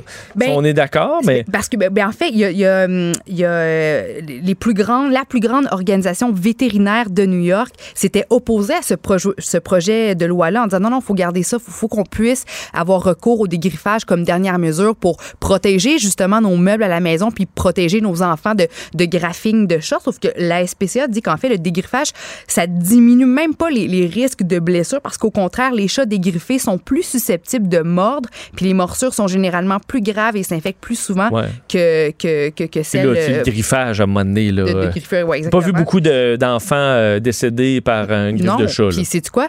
Euh, on, dit chez la SPCA que chez un chat, faire ses griffes, c'est un comportement naturel et instinctif. C'est un moyen de marquer son territoire de manière visuelle et, olfactive. Ça leur permet de s'agripper, de se tenir en équilibre, de grimper. Alors, tout ça, ce sont des comportements qui, qui sont nécessaires euh, chez le chat. Et si le chat n'est pas capable de, ou, n'a pas ses griffes, ben, ça peut vraiment générer des problèmes psychologiques assez, sérieux.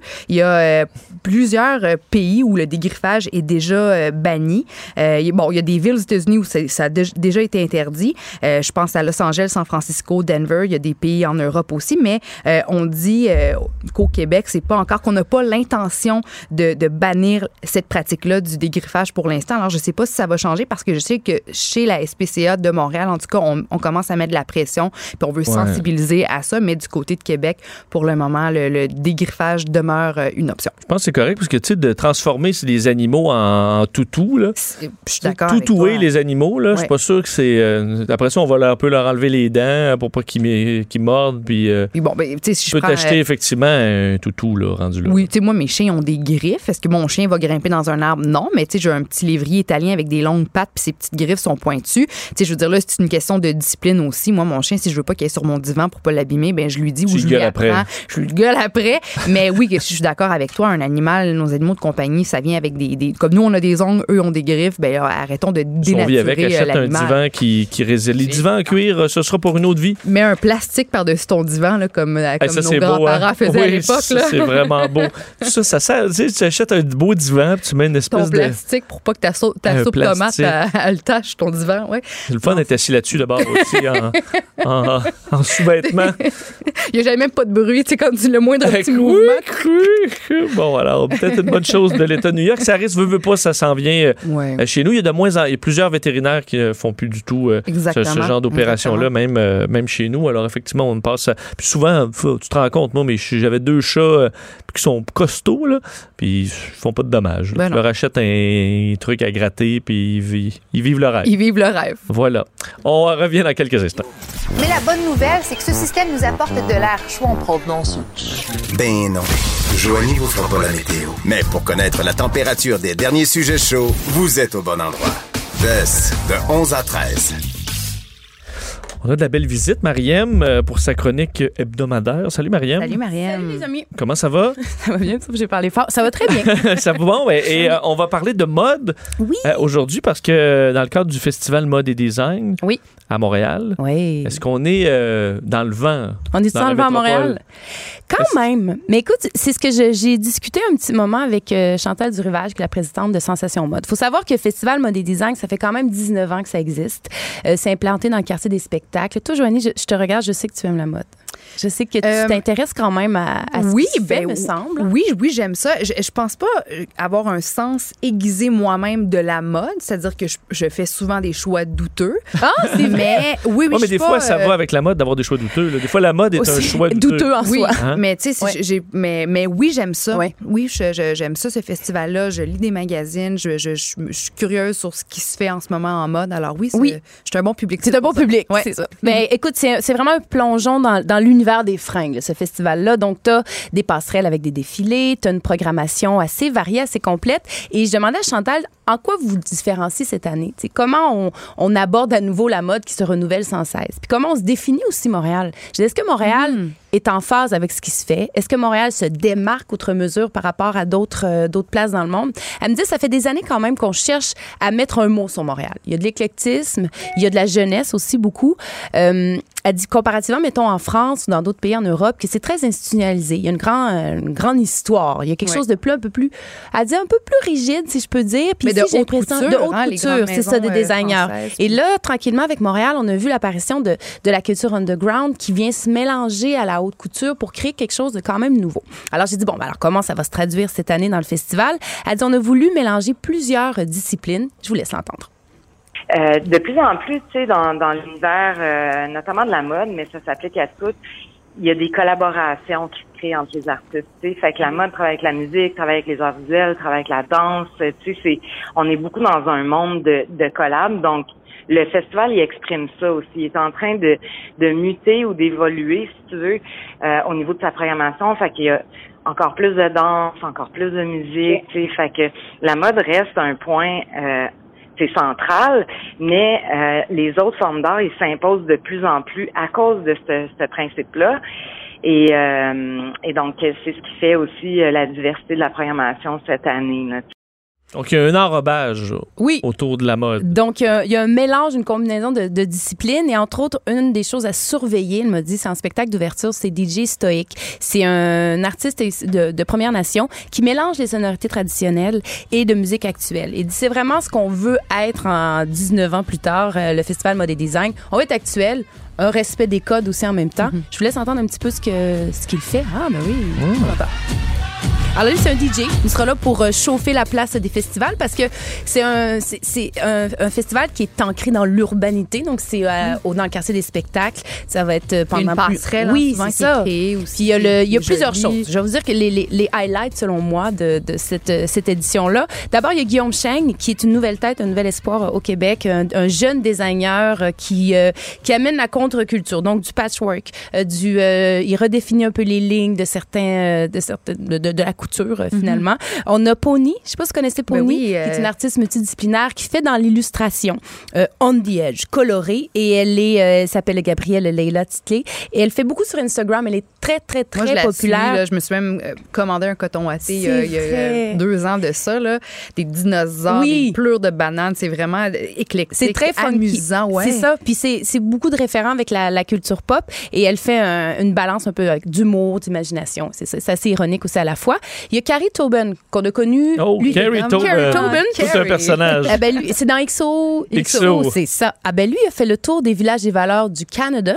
Oh. Oh. Et il fait un défilé éco-responsable sur la passerelle. Alors, il, faut, il a concocté des looks tendance du Ah, moment à partir ça, de, ça. de vêtements euh, de seconde main, vêtements euh, C'est sûr que si je me fie à comment il s'habille, c'est, c'est, je porterais pas ça euh, au travail. là. au travail. Mais c'est tu quoi? Quand je pense à Carrie Tobin, je me dis pas village des valeurs. C'est Mais non, probablement c'est ça. la dernière personne euh, de- que, que- qui aurait fait ça à, à mon avis. imaginer. parcours des villages Tellement-. Tellement de.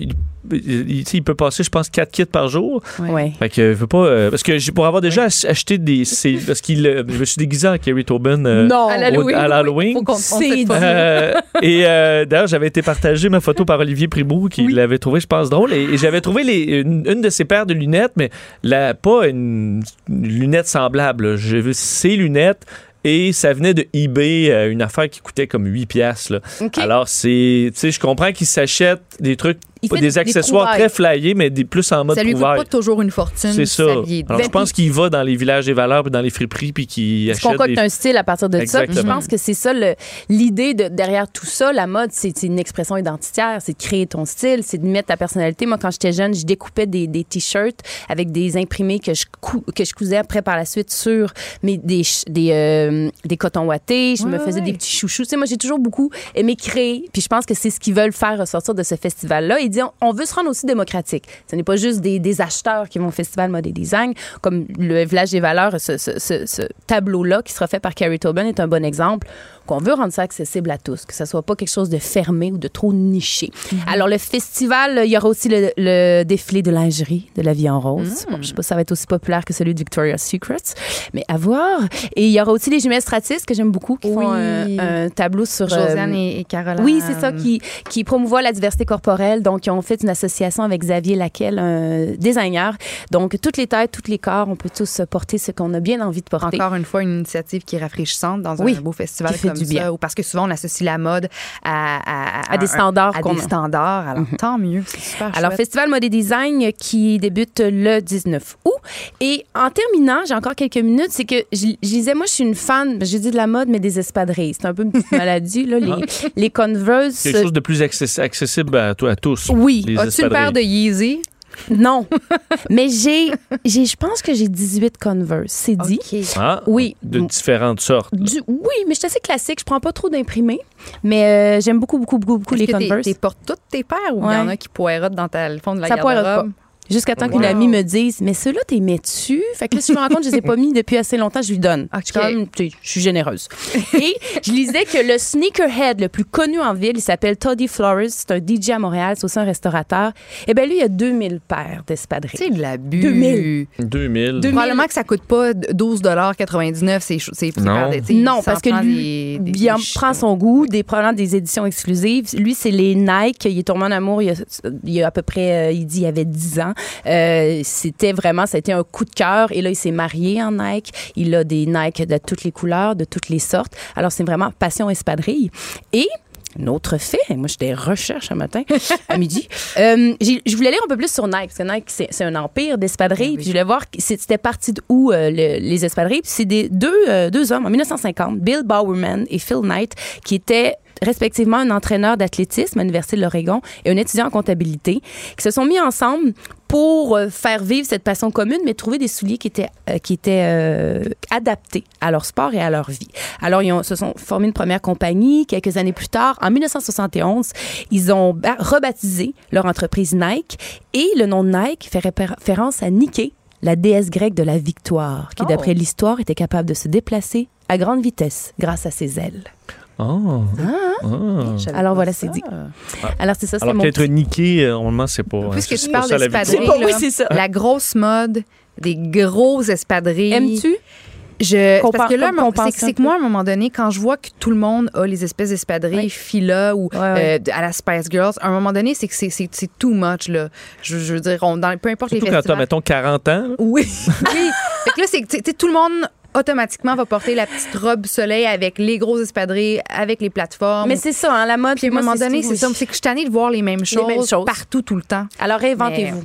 Oui, voilà. Inspirez-vous. Puis pas Oui, parce qu'il y a une mode que vous devez la suivre absolument. Demandez-vous, est-ce que je suis bien là-dedans? Est-ce que ça me ressemble? Est-ce que je vais, ma personnalité va briller euh, dans cette mode-là? Si Oui. la réponse est non, ben achetez-les pas ces souliers-là parce que tout le monde le fait. Exactement. C'est vrai. C'est là que tu vois des photos de toi il y a 5 ans. Tu fais, Hey, c'était non mais ridicule, ça.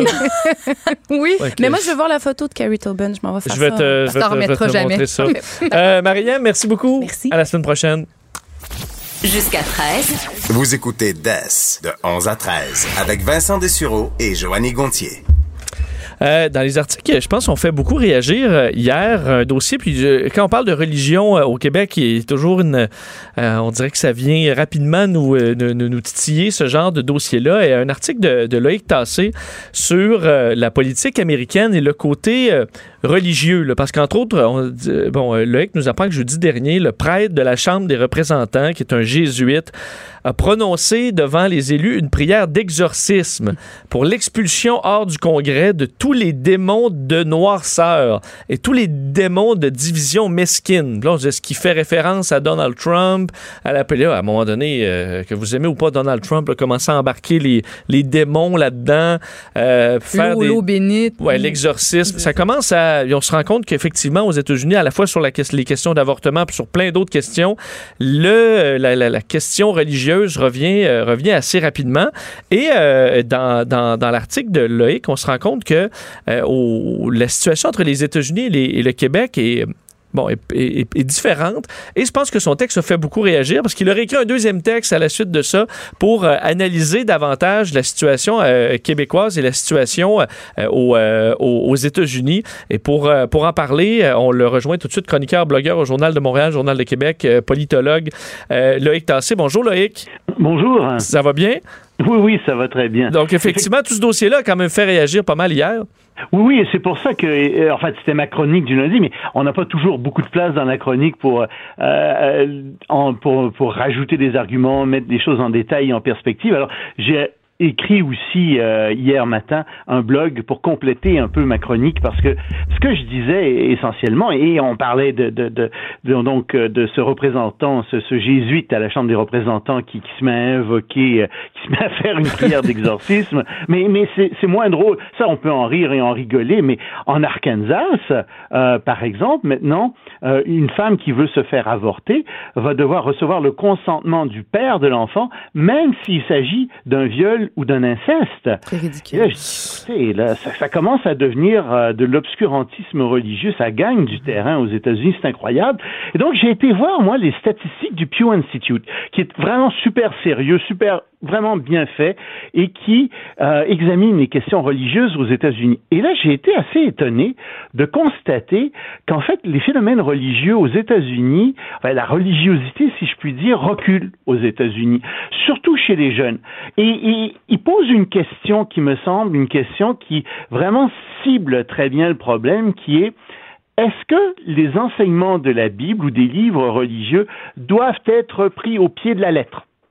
Et on se rend compte que chez les catholiques et chez euh, les protestants, qui sont très très majoritaires hein, euh, aux États-Unis, les, protestants de la, la branche principale, les gens sont à peu près à 25%, disent que oui à 25%, puis les autres disent non, il faut les interpréter ou pas du tout. Il y a toutes sortes d'autres questions intéressantes là-dessus. Est-ce qu'on doit se fier à son propre jugement? Aux États-Unis, les gens se détachent tranquillement de la religion, sauf chez les évangélistes. Et les évangélistes, c'est qui?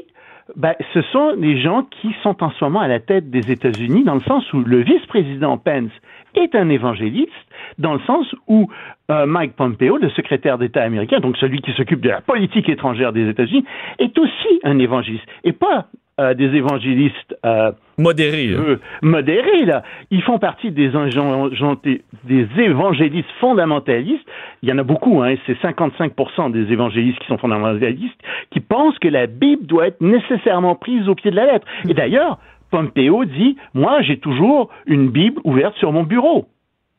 Donc, les décisions de politique extérieure sont interprétées à travers la Bible aux États-Unis. Alors que, donc, tu- donc, ce, que, ce que tu dis, c'est que le, euh, au, au niveau du pouvoir, on a vraiment l'impression que les États-Unis sont loin de reculer au niveau de la religion, mais quand on regarde la population américaine, ben, ils s'en vont dans un autre sens. Ils vont dans l'autre sens. Et c'est ça. Puis là, je me dis, mais qu'est-ce qui arrive au Québec? Je dis, au Québec, euh, on est laïque, puis on a la loi sur la laïcité, etc. Puis là, je regarde un peu, je commence à gratter, puis je me dis, oui, mais en fait, au Québec, euh, les jeunes sont, me semble-t-il, de plus en plus religieux, ou en tout cas ont une, sont de moins en moins défiants vis-à-vis le fondamentalisme religieux. Et c'est pour ça, d'ailleurs, que euh, l'opposition à la loi euh, sur la laïcité est assez forte parmi euh, les jeunes, c'est euh, la clientèle de Québec solidaire. Et là, je me dis, mais comment ça se fait? Qu'est-ce qui pourrait expliquer ça? Et je pense qu'une partie de la réponse vient probablement des cours d'éducation euh, religieuse qu'on a à l'école. Et là-dessus, sur ces cours d'éducation religieuse, j'ai été étonné des, des, des réactions que j'ai eues dans le journal, tant à ma chronique qu'à mon blog, c'est quasiment unanime. Les gens sont contre ce cours d'éducation religieuse. Ils disent tous, ils disent tous, c'est un cours d'endoctrinement religieux. Il y a un gros problème avec ce cours. Et le problème principal, enfin, c'est moi, celui que je vois, et tout le monde semble aller dans ce sens-là, c'est qu'on n'a pas le droit de critiquer les religions dans ce cours. C'est ça, parce qu'on on comprend que c'est pas un cours qui, qui va amener les gens à devenir euh, chrétiens, catholiques. C'est davantage que une acceptation un peu de ah mais les religions, ça fait. En fait, est-ce qu'on mêle dans ce cours-là religion et culture? Comme ça On veut être très ouvert, toujours intéressé aux autres cultures, puis on met la Moi, religion je- là-dedans. Je pense qu'on ne veut pas critiquer les religions parce qu'on a peur des réactions de certains parents. On ne veut pas dire, par exemple, que quand des témoins de Jéhovah euh, interdisent, euh, par exemple, des transfusions sanguines, mais ils sont complices, en fait, d'assassinats. Parce que ça va tuer quelqu'un de faire ça. C'est incroyable euh, de tolérer ça dans une société moderne. On ne veut pas critiquer ça. On ne veut pas critiquer toutes sortes de croyances qui sont complètement ridicules.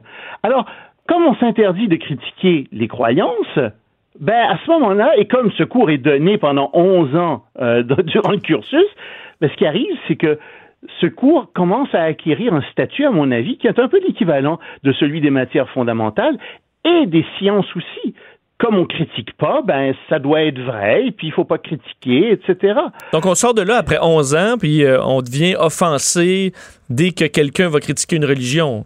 Oui, et quelqu'un, il y, a- il y a une lectrice qui m'a dit, moi j'ai discuté et j'ai beaucoup aimé son commentaire. Elle me disait, moi j'ai j'ai euh, j'ai parlé avec des gens qui étaient euh, des jeunes de Québec solidaire, etc. Et eux voient la critique de la religion comme une entrave à leur liberté personnelle, c'est-à-dire que on a le droit de croire en n'importe quoi, ce qui est tout à fait exact, mais il faudrait pas non plus dire aux gens, ben c'est parce que c'est un peu stupide ce que vous croyez, euh, ou c'est complètement euh, farfelu. etc. ou farfelu. Faudrait pas leur dire ça parce que ça les brimerait dans leur liberté personnelle. Et là, je pense qu'on a franchi un pas qu'on ne doit pas franchir, justement. Et, et- c'est ça le problème, en fait, que ça pose, c'est que ça donne une tolérance extrême et on s'empêche de critiquer des choses qui sont éminemment critiquables, qui sont extrêmement critiquables. Et donc, la question que je me pose, c'est oui, mais quand ces jeunes vont, revenir, vont arriver au pouvoir véritablement, dans 20 ans, est-ce qu'on ne va pas assister au Québec à un retour massif du religieux en politique? Ou du moins, on va peut-être être vulnérable à ce que certains groupes prennent beaucoup de place parce qu'ils seront peu combattus.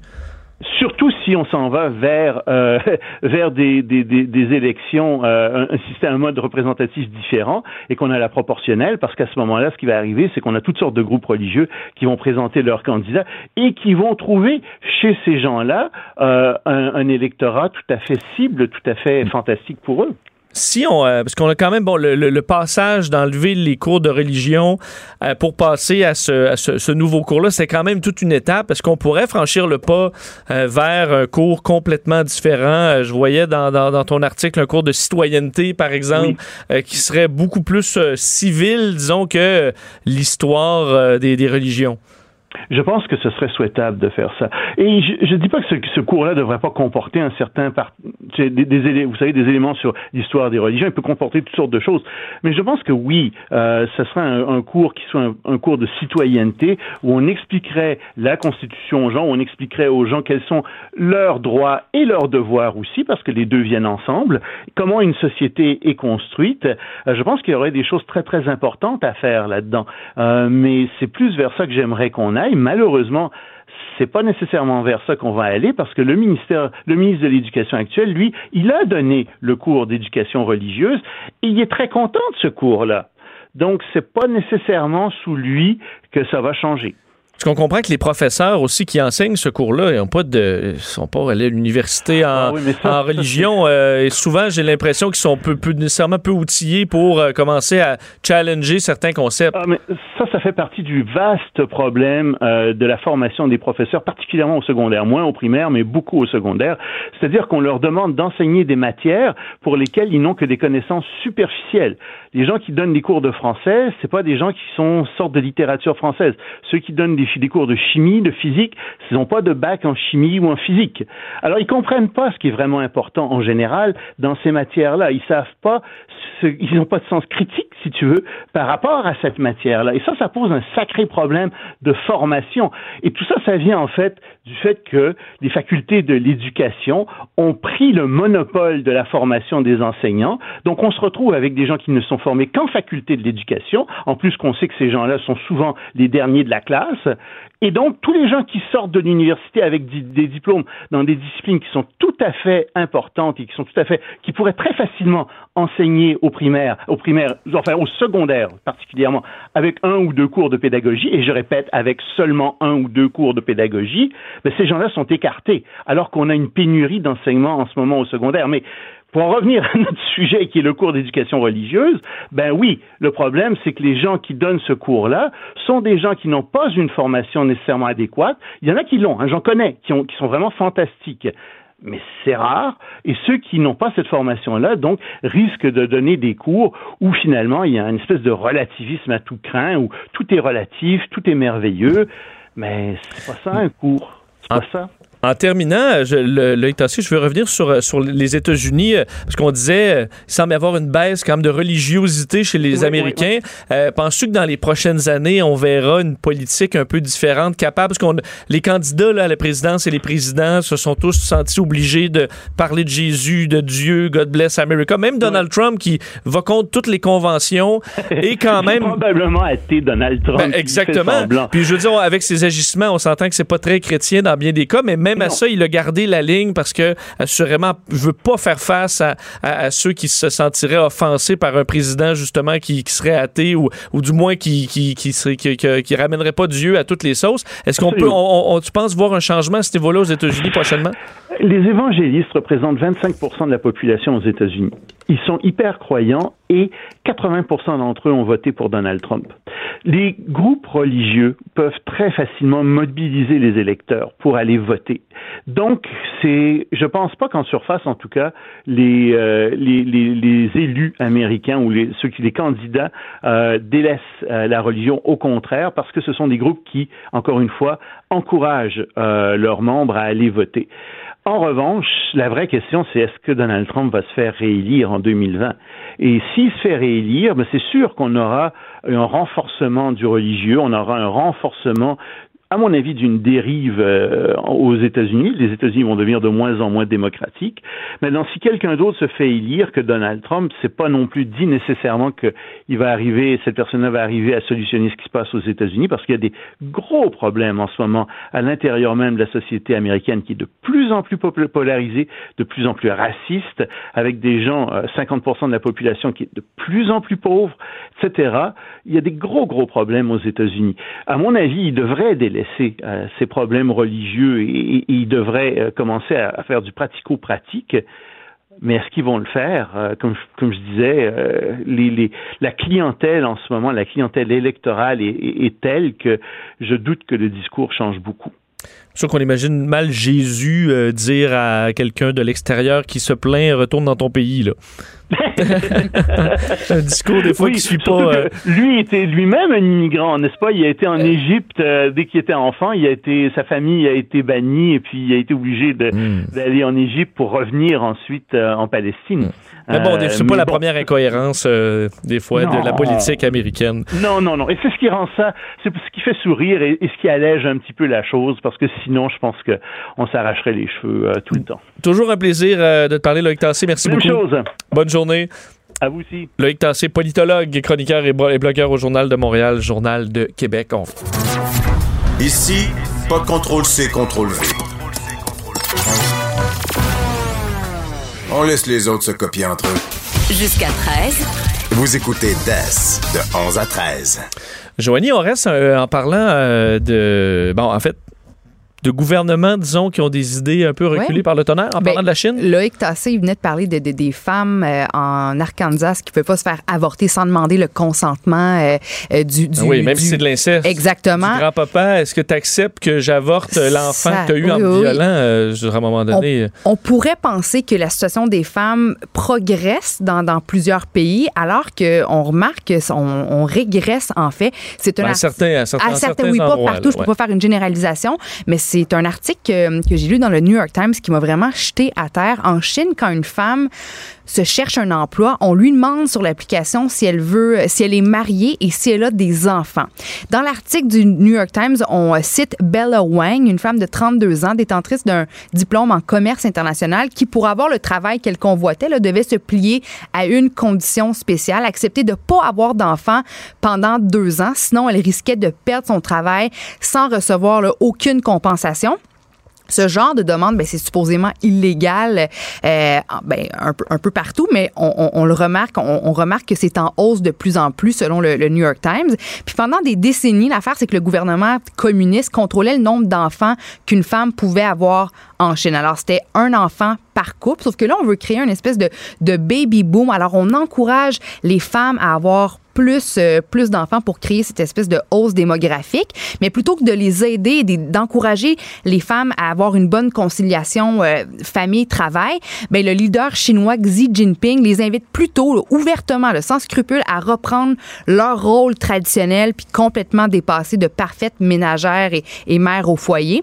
Puis un professeur euh, qui enseigne l'histoire des femmes à l'université du Michigan, M. Wang Zheng, qui affirme qu'aucun leader communiste avant Xi Jinping n'avait osé dire ouvertement que les femmes devaient retourner au foyer comme il le fait aujourd'hui, carrément ouvertement, sans gêne. Puis on dit même que les employeurs chinois avouent offrir les jobs aux hommes plutôt qu'aux femmes, puis les autorités font absolument rien, ce qui fait en sorte que les femmes, finalement, ils ont, ils ont réellement pas le choix de, de retourner. Tu sais, des femmes qualifiées qui ont des études, qui ont envie de travailler, mais finalement, on leur donne pas de job, on offre les jobs aux, aux hommes. Alors, ils n'ont pas le choix de retourner à la maison, puis Écoute, en 2010, le revenu moyen d'une femme chinoise qui vivait en ville était 67 plus bas que celui d'un homme. Puis pour la femme qui, qui vit en campagne, ce chiffre était de 56 Alors moi, ça me fait, ça me fait, on est en 2019, qu'on qu'on invite la femme ouvertement en Chine à retourner à la maison, prends soin des bébés, prends soin du foyer, des femmes qui ont envie de travailler, de contribuer, que le salaire soit pas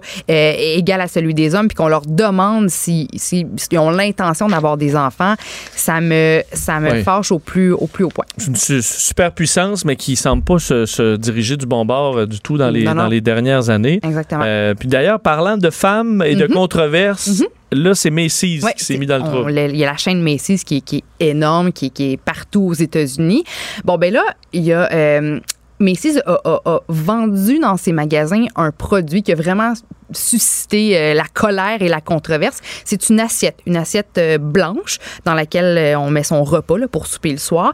Puis dans l'assiette, il y a trois, il y a trois ronds, trois cercles. Il y a un gros gros cercle. C'est écrit mom jeans, donc euh, les jeans de bonne femme, là, les jeans un peu plus euh, loose, taille haute, euh, confort. Après ça, le deuxième cercle à l'intérieur du gros cercle, le cercle moyen, ben c'est écrit jeans préférés. Fait que tu sais quand quand tu sais quand tu te Jeans sens OK, jeans confortables, c'est tes jeans préférés, puis après ça le plus petit rond, c'est skinny jeans, c'est ça qui est écrit. Donc dans l'assiette, on indique la portion que tu devrais consommer pour avoir le physique souhaité. Si tu veux juste être une bonne femme avec ta grosse paire de jeans confo slack, Ah ben là tu peux remplir là ton platée, assiette. Puis après ça, si tu veux porter ta jeans, ta paire de jeans préférée, mais mais pas sans avoir l'espèce de physique de tes rêves, là tu vas remplir le deuxième rond. Puis si tu veux vraiment être top, sexy dans ta paire de skinny jeans, ma chum, tu- écoute, ça a fait ça Mais Surtout que moi, je me considère très tolérant à ce genre de petite controverse. Comme, écoute. Mais je veux dire, je peux pas croire que ça a passé l'étape de, de la réunion. on ben, c'est dirait, on va faire une assiette de même, ça va vraiment bien passer. Mais il y a, sur, sur les médias sociaux, il y a plein de gens qui disaient ben voyons, on n'est plus capable de prendre une joke. C'est juste une joke, mais encore une fois, ça s'adresse aux femmes, ça s'adresse pas aux, hommes. Puis c'est franchement Est-ce que dégoûtant. c'est vendu dans un magasin de farce à la trappe? Je pense pas. C'est Macy's, dire, Est-ce que c'est à quel point eux, ils font des trucs blagues? C'est dans un kiosque où c'est juste des assiettes drôles, peut-être, là, mais ça... Mais en même temps, c'est que c'est même pas drôle. C'est même pas drôle. On, on est dans une société où on est taxé sur l'image avec les médias sociaux, la perfection, le skinny jeans, le, le fameux, excusez mon anglais, mais thigh gap, l'espèce de d'espace que, que, que, que, que- que les filles recherchent, les jeunes femmes recherchent, l'espace entre les deux cuisses. Je veux dire, on, c'est, on, on, on, ne- on devrait jamais blaguer là-dessus. Puis il y a une comédienne humoriste qui s'appelle Ali Ward qui a partagé justement la photo de la dite assiette sur Twitter en disant mais c'est épouvantable. Qu'est-ce que je peux faire immédiatement pour m'assurer que cette assiette-là soit éliminée de tous les Macy's à travers les 50 États américains. Puis c'est quoi la bonne nouvelle, c'est que Macy's a répondu, euh, a dit en fait, ok, on réalise à quel point on a manqué la marque, on a manqué le bateau avec ce produit-là. Il sera effectivement enlevé de, de toutes les tablettes. Alors tant mieux, c'est plutôt que de, de, de dire ben c'est une blague, puis ben non, ben au moins Macy's a, a- a- a- a- a accepté ses torts, puis finalement a répondu, a décidé d'enlever ces, ces assiettes-là du. C'est quand même surprenant de quand des grandes compagnies euh, embarquent dans quelque chose qui, dans ma tête, est comme une évidence que ça va être Puis, une controverse. C'est Macy's, là, ce, ce sont les femmes qui magasinent là, là. Je veux dire, c'est des boutiques ultra populaires. Euh, on a envie de. de- moi, aujourd'hui, en 2019, les compagnies devraient répandre cette image d'acceptation de soi, de bonheur, de santé, d'épanouissement. Puis ça devrait jamais passer euh, via l'apparence physique et tout produit qui, qui met de l'avant ça, là, une image réaliste ou tout produit qui met de l'avant euh, la comparaison ou qu'est-ce un corps idéal devrait, à mon sens, être brûlé Surtout que les, je veux dire, les nutritionnistes, je pense qu'on est rendu au point où on comprend que se s'affamer, c'est pas la, la- la bonne façon de faire pour être, euh, être euh, disons, en bonne, euh, en bonne, bonne shape, là, en bonne Puis, forme. sais-tu quoi? Ouais. Fait que je veux dire, rendu là, euh, remplis ta belle assiette au niveau mom jeans, mais de bons aliments sains, puis ça va bien Puis aller. c'est pas juste ça. Je te parlais récemment des, des, des- des chiens qui faisaient le même, la même, le même taux d'exercice physique, mais il y en a qui mangeaient beaucoup, qui restaient minces, l'autre- qui mangeait à peine, prenait du poids. On est tous différents, on a des On systèmes différents. métabolisme. Puis faites ce que vous avez envie, puis euh, c'est c'est ce qui compte. C'est dit, merci Joanie. Ben, de rien. Geneviève Peterson arrive dans un instant, on se reparle demain. Bye.